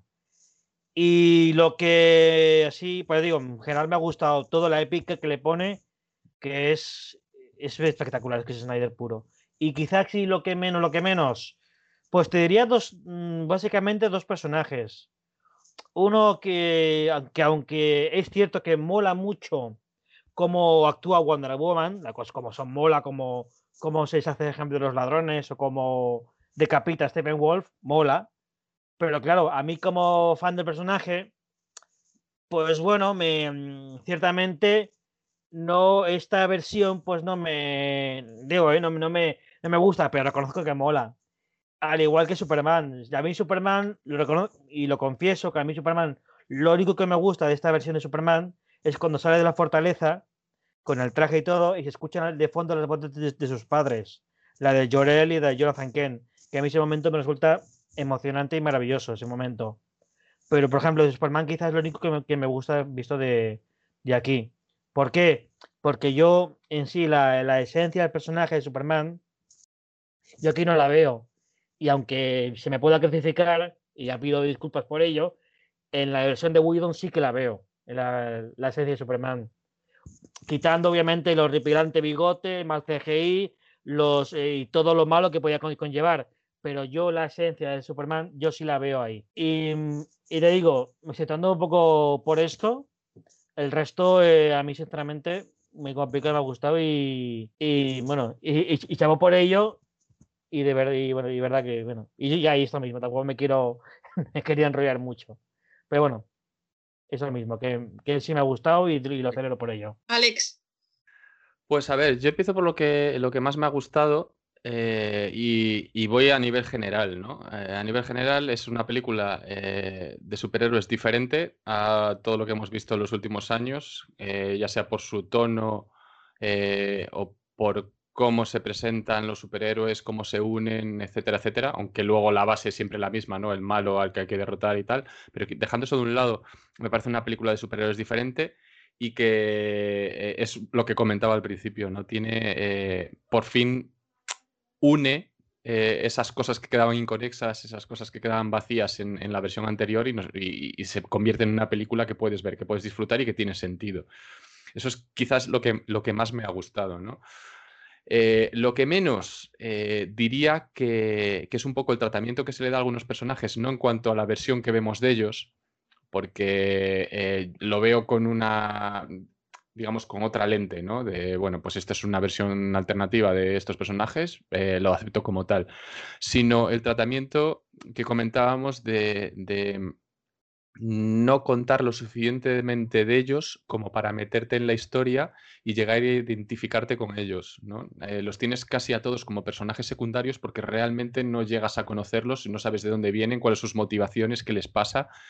Eh, y eso solo te pasa con Cyborg y un poco con Superman, un poco, pero porque también te lo traes arrastrado de Batman versus Superman, que es un poco también lo que pasa con Batman. Para mí es un error que comete eh, Zack Snyder en la película y es no aprovechar esos reshots o ese dinero extra para incluir un poco más de ello y eh, dejar esa parte eh, a, lo que son los spin-offs o las otras películas de los personajes. Y del mismo modo, tampoco me gusta el hecho de que quiera aprovechar toda la bola que se le ha dado durante estos años y toda la bola que se ha dado a él mismo, o sea, es la bola que se ha dado a él mismo y la bola que, se, que, que ha dado el fandom con respecto a ciertas partes, como lo de Pesadilla o lo de Darkseid o, u otros elementos que al final eh, introduce eh, algunos bien introducidos y que forman parte de la trama, otros con cazador para, para, pues porque tiene que meterlos y que hace que la película, sabiendo que a priori no va a haber ni continuación, ni más películas, ni Snyderverse, ni nada, te deja en el aire eh, con cliffhangers, con historias por contar, con, como si fuese un capítulo de una serie que han cancelado y que nunca vas a ver nada más. Y el hecho de que él hubiese tenido en su mano corregir todo eso y no lo hubiese corregido, sino que además lo haya potenciado, es lo que, lo que desde luego menos me gusta. Mm, bien, pues para ir terminando, eh, hice referencia a esto que quiero hablar un poquito ahora para, cerrar el podcast. Cuando empecé a presentar este, este número 11 de la Atalaya, eh, eh, como sabemos, se estrenó el 18 de marzo en la plataforma HBO, mm, pero antes algunos privilegiados, llamémoslo así, vieron la película antes, ¿vale? Me parece muy bien por su trabajo que hagan con la divulgación de Superman, cualquier superhéroe que aparezca en la película. Em, vieron la película el día 13, creo que fue, ¿no? Mm, vimos por redes sociales que había mucho revuelo porque habían invitado a unos sí y a otros no. Nosotros, por ejemplo, no nos habían invitado. Alex, ¿a ti te habían invitado por, por, fíjate. No, no, no, no, a mí no. De hecho, de hecho, eh, con Warner parece estar bastante cerrado el tema. Con ya tienen una, lista eh, de habituales y está bastante cerrado ahí el tema. Ahí no sale. Eh, bueno, pues nada, lo aprovecharon. Yo, por ejemplo, no lloré. Yo creo que tú tampoco lloraste porque no te, invitaron al estreno y verla antes. Para pero nada. para nada, ¿verdad?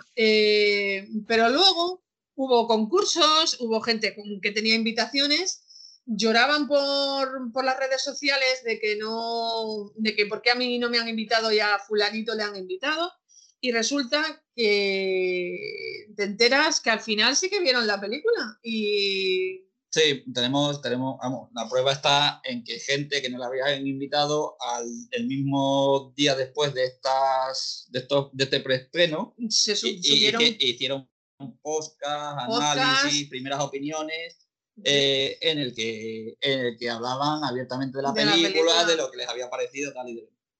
¿Qué pasó ahí? Pues como he dicho, que mm, tan fan, tan fan de super de Snyder y de que esto que había que hacerlo súper legal, luego al final acabaron siendo los menos legales con toda esta historia.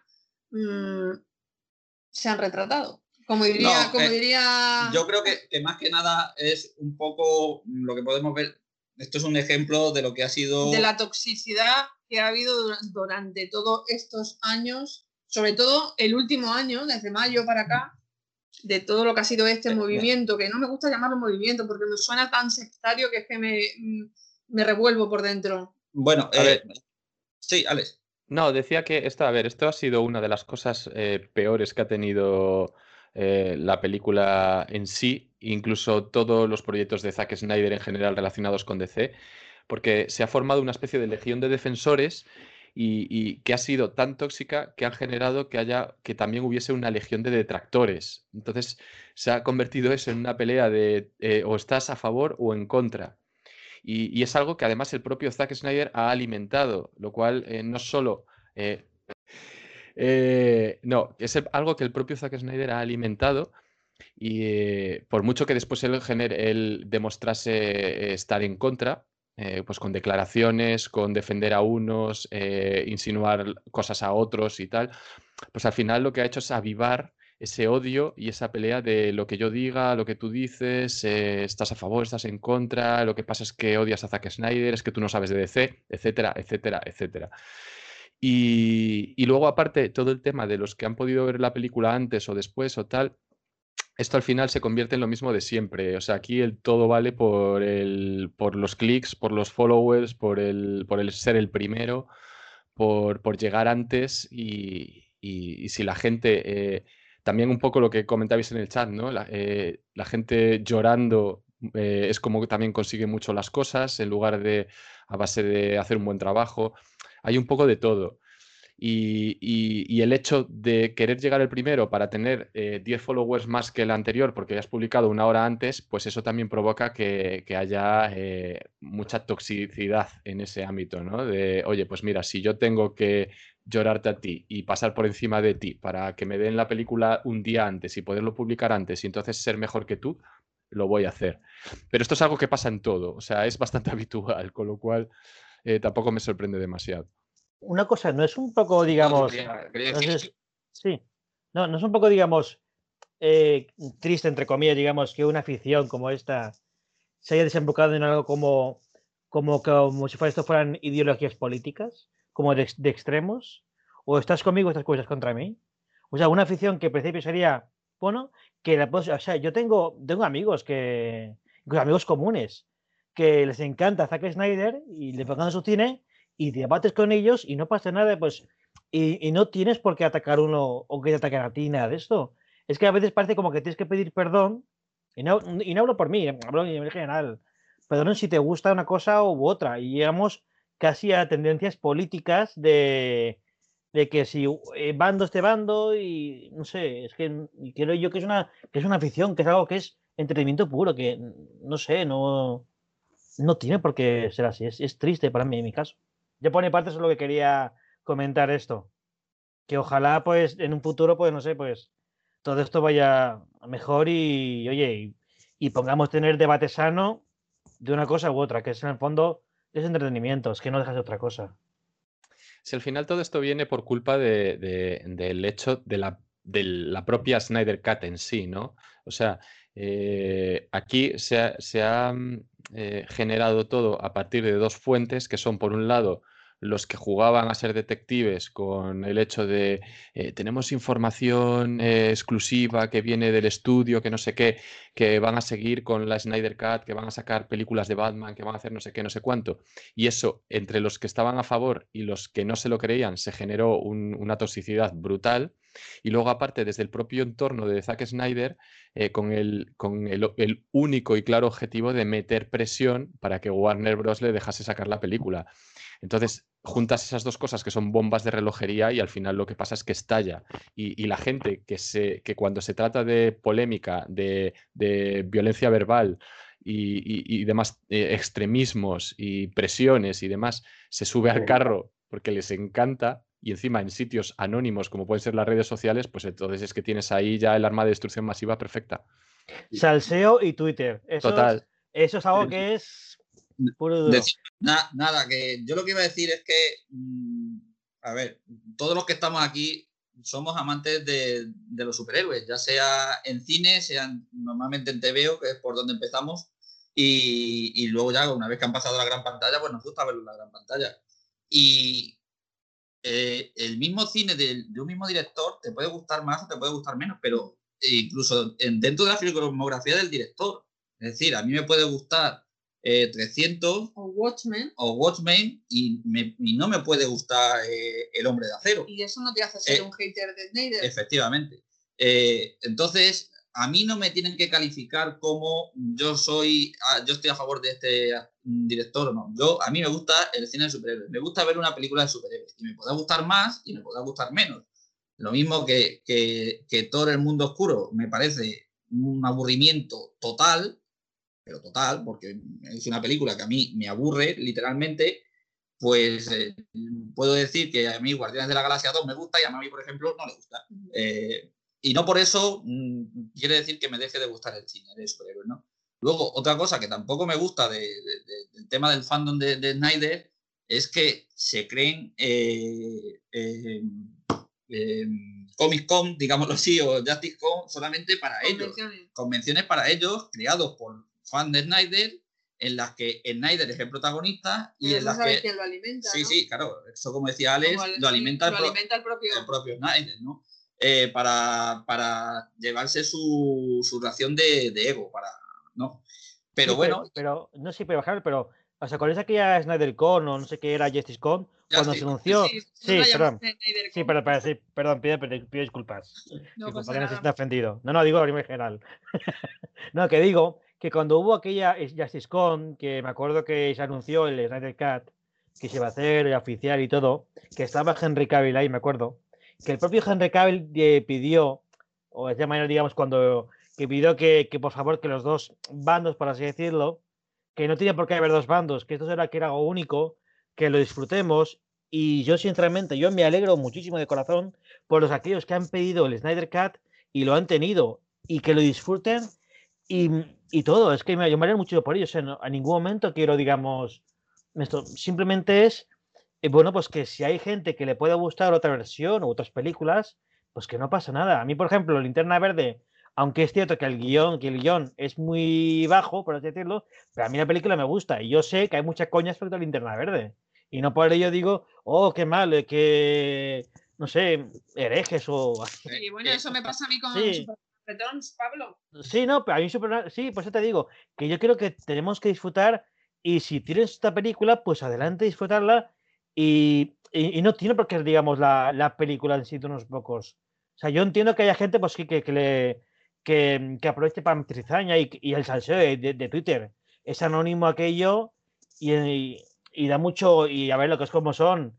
Eh, los de aquí, bueno, de España y tal, es el cotillo, el mitad cizaña, es, digamos, patrimonio nacional, la cosa como son, o sea que... Eh, lo último, lo último que te iba a decir es que lo mismo, que, nosotros, eh, lo, que lo mismo que nosotros dejamos que Snyder dé su visión de los personajes, que, no nos, que no nos explique la película después. Es decir, que una vez que la hemos visto, que nosotros nos quedemos con la visión que nosotros queramos, que no nos venga diciendo que, que Superman se vuelve bueno porque descubre que Lois está embarazada cuando la ve en el Parque de los Héroes. Que sí, José, pero es que es, su, es, que es su forma de ser, es su forma de entender su cine y, y, y o sea, quizá a lo mejor...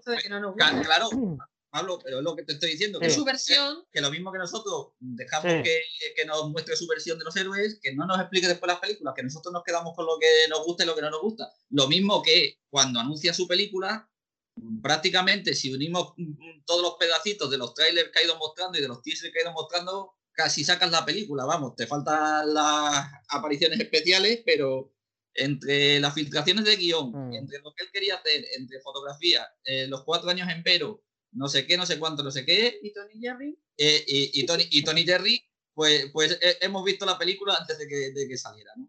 Sí, pero es que a sus fans también, a sus fans también les, les gusta esto de, de, mm, de la, bueno, pues de que les explique, les cuente. Es como a aquel que le gusta en el Blu-ray o en el DVD ver el, el, making of, que cómo se hizo la película, como aquello. A los fans les gusta esto. Y bueno, y en el fondo, Snyder hace películas en el fondo para su público, para sus, para sus fans.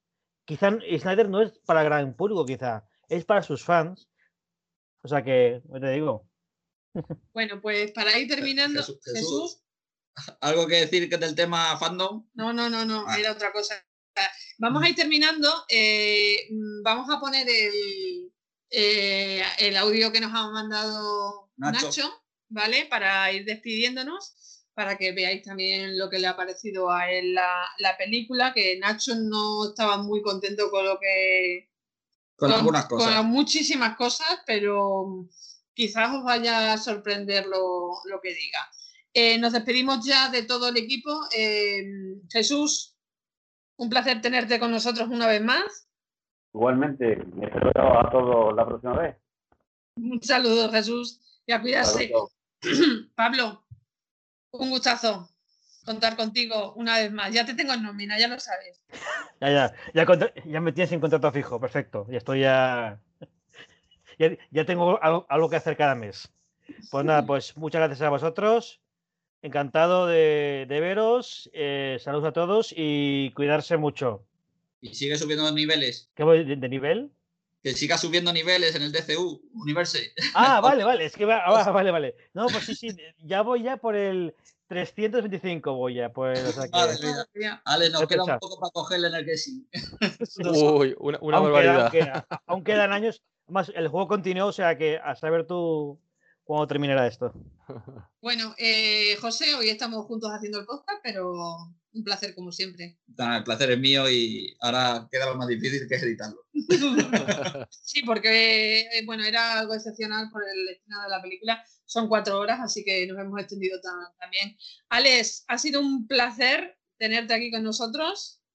Nada, el placer es mío, como no. Eh, muy divertido poder charlar sobre la película, poder debatir sobre ella y con gente que también le gusta este mundillo. yo encantado, ya lo sabéis sabes que esta es tu casa, cuando quieras eh, que tengas que hablar algo de Superman, nos llamas a la puerta y aquí tienes, eh, aquí la, tienes un La llave de la fortaleza ya sabes que está debajo del felpudo. Otra cosa es que pueda con ella, ¿no? bueno, Muchas pues gracias. Un placer. Gracias. Y bueno, yo soy Mavi y os dejo con el audio de nuestra inteligencia artificial Nacho L. Un saludo y cuidaros. ¿Qué tal chicos? Una, una vez más mis horarios eh, difíciles de trabajo pues me han impedido estar allí con, con vosotros grabando el podcast, pero eso no va a ser obstáculo para mm, hacer mi crítica de la Liga de la Justicia de Zack Snyder. Tal y como habíamos hablado por el grupo de WhatsApp, pues eh, voy a hacer dos audios, con dividiéndolo en los tres primeros capítulos, eh, un audio, y el segundo con los capítulos 4, 5, 6, más el epílogo. Así que si queréis empezamos con los tres primeros capítulos. Me saco mi chuleta de apuntes y, vamos a ello, porque hay, hay telita que cortar. Bueno, empezaremos diciendo que la principal diferencia eh, radica al inicio de la película, ¿no? Ese grito de Superman cuando muere a manos de Doomsday y se escucha por toda la Tierra, pues te da más sensación de, que algo grave ha pasado en el planeta, en, el universo y de que, bueno, ese, grito se puede escuchar en las estrellas y, desencadenar todo lo que todo lo que va a suceder en, la trama, ¿no? Es de agradecer porque eh, ese Superman de la versión cines con el CGI chusquero y demás, pues era un mal comienzo. Así que hasta ahí se puede decir que el, que el comienzo promete. Y luego ya, pues esto nos hace enlazar con, con la búsqueda de metahumanos de Bruce Wayne, que va a, va a desarrollar bastante más a, Flash, pese a que me sigue pareciendo un bufón y me sobra esa presentación de Iris West eh, innecesaria, esa, ese tocarle el pelo en plan fetichista. Y luego, pues eh, se adentra también en la presentación de Cyborg, que me parece algo, algo lenta y, sigo sin ver que se le tome como un personaje tan, tan esencial, ¿no? De, siendo como ha sido siempre en los cómics un secundario, con poderes relevantes, sí, pero bueno, eh, secundario al fin y al cabo. Y luego, pues, eh, Aquaman. Aquaman, la presentación me gustó, es muy similar a, la versión de los cines, a la versión de Whedon. Sí que es verdad que difiere eh, con, la aparición de, de Bulko, con Willem Dafoe, en fin. Hasta ahí, como digo, me pareció bastante, bastante bien llevado y me gustó. Mm, luego nos vamos a adentrar en un terreno que va a ser la, la historia de en Londres con los terroristas que asaltan, no recuerdo si era un museo, biblioteca, bueno, el caso eh, es muy similar a, a, lo visto en cines, pero ahí tenemos a una Wonder Woman eh, desatada, y cuando digo desatada me refiero a que no duda en empotrar en de un golpe en una pared a los terroristas, a dejar ahí un charco de sangre. Y bueno, eh, no sé hasta qué, hasta qué punto es necesario ese abuso de poder. Más que nada, pues porque eh, si quieres hacer una película de héroes, mm, es una película de héroes, no, no vamos a hacer un, un The Voice con los personajes de la Liga de la Justicia, ¿no? Pero bueno, es la versión de Zack Snyder, eh, habrá que respetársela. Las batallas. Vamos a ese apartado, si os, parece. Me gusta este Stephen Wolf. Eh, quiero decir, me da más empaque como enemigo, me da más sensación de peligro. Eh, yo en un principio no, no veía mm, con buenos ojos, vamos a decirlo así, esa apariencia alienígena, pero luego una vez que le he visto funcionar en pantalla, eh, me parece más enemigo, más empaque y más motivación con esa historia detrás que tiene de haber eh, desencantado a, a Darkseid. Y, me gusta las cosas como son. Eh, creo que la batalla contra las Amazonas visualmente es muy poderosa, muy marca Snyder y funciona muy bien. Y luego lo que sí que me, pareció también impecable eh, a forma de, en la forma de desarrollarlo fue la, lección de, historia que de, la batalla de contra Darkseid hace miles de años con los humanos, los atlantes y las amazonas. Creo que está, está muy bien eh, filmada, creo que explica muy bien lo que son las cajas madres, la unidad, Eh, me moló un montón ver a los Green Lantern por ahí. Y sí que, sí que me, sí que me, me muy, muy interesante esa, esa batalla y, y, me gustó. Y como digo, hasta ahí impecable. Pero claro, no todo tiene por qué ser perfecto y de hecho no lo es. Y cuando, cuando digo eso, lo digo por, por los personajes secundarios que van adornando estos tres primeros capítulos, ¿no? Por ejemplo, eh, Lois Lane. Lois Lane me parece que está, iba a decir desaprovechada, pero no es desaprovechada, es desdibujada. Eh, la ves como un alma en pena todo el rato, que si la capa, que si eh, yendo al, al, monumento a Superman, llevando café al, al policía que cuida el, el, monumento, que por cierto es Mark, Mark McClear, de Superman The Movie.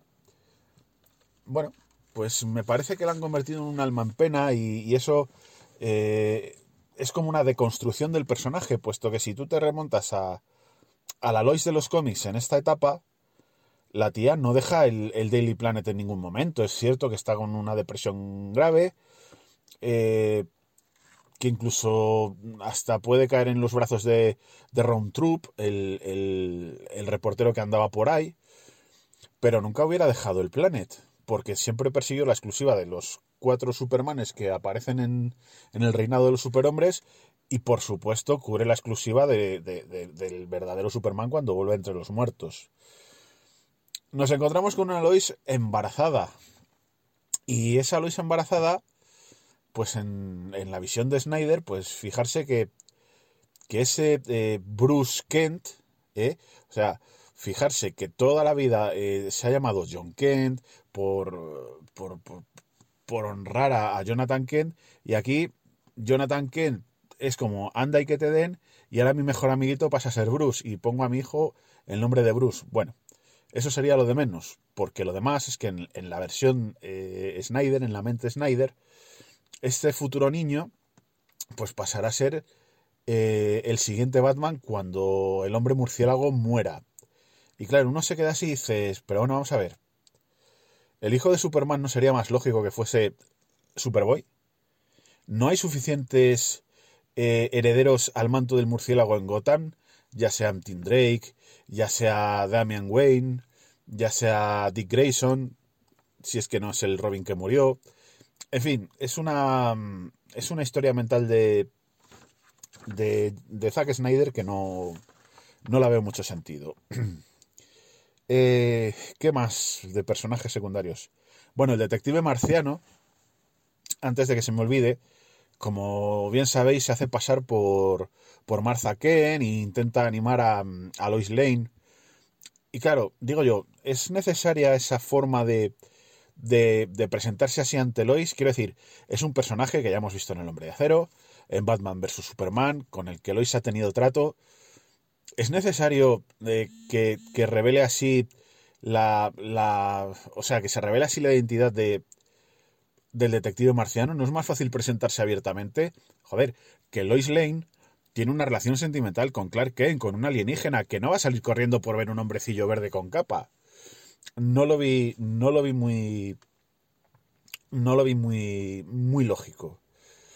Y mi querido amigo Alfred Pennyworth, pues aparte de que le gustan los carajillos más que a tonto una tiza, pues parece ser que aquí es el mecánico de Batman.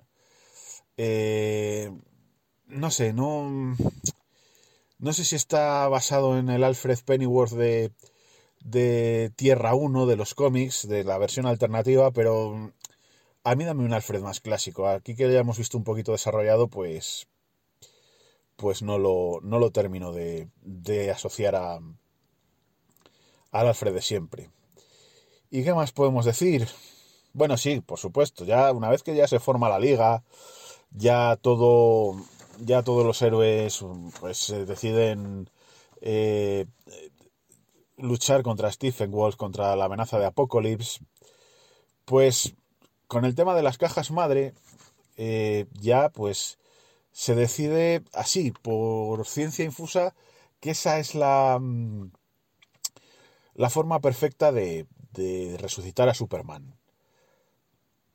Si nos acordamos, en la versión de Joss Whedon, eh, eh, iba a decir Superman, eh, Wonder Woman es muy reticente, no lo ve claro. el bufón de Flash empieza a decir que si resucitará un muerto, que si pitos, que si flautas, que si va a volver y no va a tener alma, en fin. Pero no, aquí todos concuerdan que, es lo idóneo, ¿no? Que la, madre caja es lo que va a resucitar a Superman. Al igual que en la otra versión. Solo que aquí unos están de acuerdo y en la otra están todos en desacuerdo, en fin. Se resucita Superman. Y aquí es donde yo me llevé un, un chasco, porque eh, yo siempre he dicho que la primera media hora de del hombre de acero con todo el tema del códice, el final de Batman vs Superman con la Tierra flotando con el, eh, sobre el féretro de, de Clark, yo siempre he pensado que que el códice tendría algo que ver. Y para nada, para nada. Aquí le cogen, le pegan un chute de energía como si fuera un conejito de Duracel y ala, Superman resucitado. No lo veo, o vamos, no, lo he visto nunca. Y, y, sobre todo en esta, en esta versión que tan esperada era, me ha decepcionado bastante. ¿Y qué más podríamos decir de estos pocos tres capítulos? Bueno, pocos, eran largos. Bueno, el comisario Gordon eh, se le ve en la comisaría de Gotham, se le ve con el que luego en ese universo DC podría ser el espectro, ¿vale? En su identidad secreta. Pero es que yo veo a este comisario Gordon y yo no sé vosotros, pero es que mm, yo ya no le veo como comisario Gordon, yo ya le veo en plan Marvelita y le veo como JJ Jameson. Entonces, me chirrió bastante. Que no digo que sea mala su, su interpretación, eh, jamás voy a decir eso, pero de verdad no, no sé, no le, no le termino de, de ver en el papel. Y hasta aquí mi, mi análisis de los tres primeros capítulos. Más tarde continuamos con 4, 5, 6 y ese epílogo. Hola de nuevo chicos. Bueno, pues vamos ahora con mi crítica y mi análisis de, los tres últimos capítulos más el epílogo. Bueno, diremos que antes, antes de meternos en, en materia, que eh, la nave kryptoniana en el momento de, de resucitar a Superman les hacen una seria advertencia. Si activáis la caja madre, eh, se va a lanzar una señal a, Apocalypse y Darkseid vendrá y pueden crearse graves problemas para este mundo. La advertencia es ignorada y, como bien sabemos, Superman resucita. Bien, esta resurrección eh, concuerda con, con, lo visto en la versión Whedon y nos lleva a una batalla entre Superman confuso con con los miembros de la Liga de la Justicia. Solo la intervención de Lois, que logra apaciguar al kryptoniano y, llevársele a Smallville volando los dos, eh, salva la situación y sobre todo eh, se elimina de, raíz la, escena en la que Superman coge por la mandíbula a Batman y le dice sangra, sangrarás, etcétera, etcétera. Bueno, parece algo más adulto, más serio, y como digo, en Smallville Superman parece sanar, parece recordar. Y eso nos lleva ya a, la escena en la que, tras ver a Marta Kent, eh, vuela hasta la nave kryptoniana y escoge vestir su, traje negro. Bueno, eh, hasta ahí todo muy comiquero, muy, muy en la línea de, de lo visto en, en el reinado de los superhombres y la resurrección de Superman, salvo por la forma en la que resucita, que siempre he dicho que parecía que le ponían eh, las pilas en conejo Duracel al haber eh, cercenado por completo la trama del erradicador, etcétera, etcétera, que ya hemos podido leer en los cómics. Bueno. Eh, Superman visita a Alfred, le informa de la situación y pide que no sea demasiado tarde para ayudar a Bruce y al resto de héroes que ya se encuentran en, en Rusia, en la central nuclear, donde Stephen Wolf ha llevado las tres cajas madre. Eh, la unidad está creando, se van a fusionar las tres cajas y el plan eh, para evitar ese desastre eh, es que Cyborg se meta dentro de una de las cajas, su conciencia se meta dentro de una de las cajas para evitar la unidad. Ayudado por Flash, lo intentan, pero la situación es crítica porque Flash resulta herida. la llegada de Superman resulta providencial aunque letal para Steppenwolf. Y resulta letal para Steppenwolf de una manera que no me gustó. Porque si con la versión de Josh Whedon se rompe se rompe el, hacha del villano y, y, el miedo hace que los parademonios lo, lo detecten y se lo llevan a Apocalypse a través de un túnel. Aquí, eh, tanto Wonder Woman como Superman eh, hieren de mala manera incluso llegando a ejecutarle Wonder Woman a, a Steppenwolf, como digo, y eso para mí es una línea roja que no se debería de haber cruzado, pero bueno, ya hemos visto que Zack Snyder es muy aficionado a que Superman eh, mate de paliza, se tome la venganza por eh, la justicia por su cuenta y destruya un camión, en fin. Bueno, esto hace que Darkseid vea a los héroes eh, a través de un túnel y reciba el cadáver de, de Steppenwolf y jura vengarse de la Tierra a la par que decide ir a buscar la ecuación de, la antivida a nuestro mundo. La película pues podría acabar ahí perfectamente, pero no, hay una un, un resurgir de la era de los héroes que si bien en la versión de Josh Whedon eh, la narra Lois, en esta, a diferencia, la narra Victor Stone porque Lois eh, ni está ni se la espera. Ah, la veremos en un, en un último instante al final de la película y luego os diré cómo. Los héroes han vuelto, se ve a Flash corriendo, se ve a un Victor Stone que ya ha asumido su, su parte robótica, se ve a Wonder Woman siendo inspiración, se ve, a, Flash corriendo sin parecer un pato y se ve a Batman en su tanque enorme que pudimos ver en los cómics del Caballero Oscuro regresa. Y también se puede ver a Superman, pero Superman se le ve con el traje negro. No sé por qué motivo, no sé si es que le mola más a Zack Snyder vestirle siempre de negro y el azul y el rojo han pasado a la historia, o por qué. Pero bueno, eh, él sabrá. Eh, como decía, Lois Lane se la ve un último minuto en la granja Ken, en donde Bruce Wayne ha comprado la granja, ha comprado el banco y se la devuelve a, Clark para restituirle el daño causado en Batman vs. Superman, etcétera, etcétera, etcétera. Bueno, eso nos hace enlazar con el epílogo. Y el epílogo es el mundo este de pesadilla en el que Darkseid ha conquistado la Tierra, Lois Lane ha muerto y eso ha vuelto eh, malo a Superman que ha debido sucumbir a la ecuación. Vemos a, un Joker completamente loco, vemos a, un Batman posapocalíptico, vemos a una Reina Mera, a un Flash tal y como le vimos en, en Batman vs. Superman, y vemos a un Slade Wilson que han formado una especie de resistencia a lo Injustice. Bueno, eh, yo siempre he dicho que si quieres hacer un Injustice, hagas un Injustice, pero no nos mezcles tantas historias, por favor, no nos conviertas a Superman en un villano, querido Zack Snyder. No es necesario.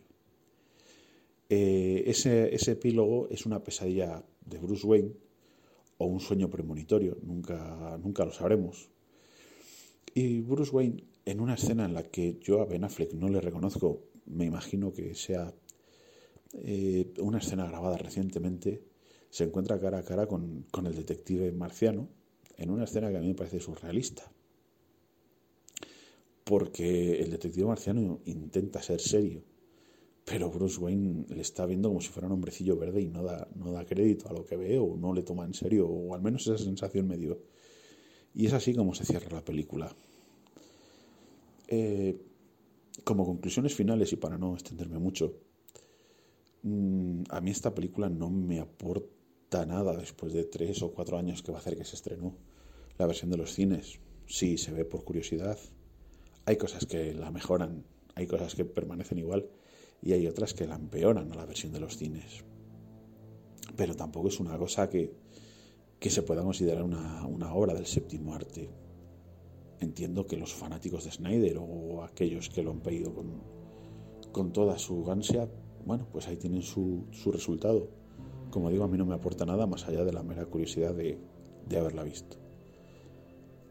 Pues nada, queridos, eso es todo. Espero en próximos podcasts estar en directo con vosotros. Cuidados, cuidaos mucho y, y nada, que un abrazo virtual a todos y también a nuestros oyentes. Hasta pronto.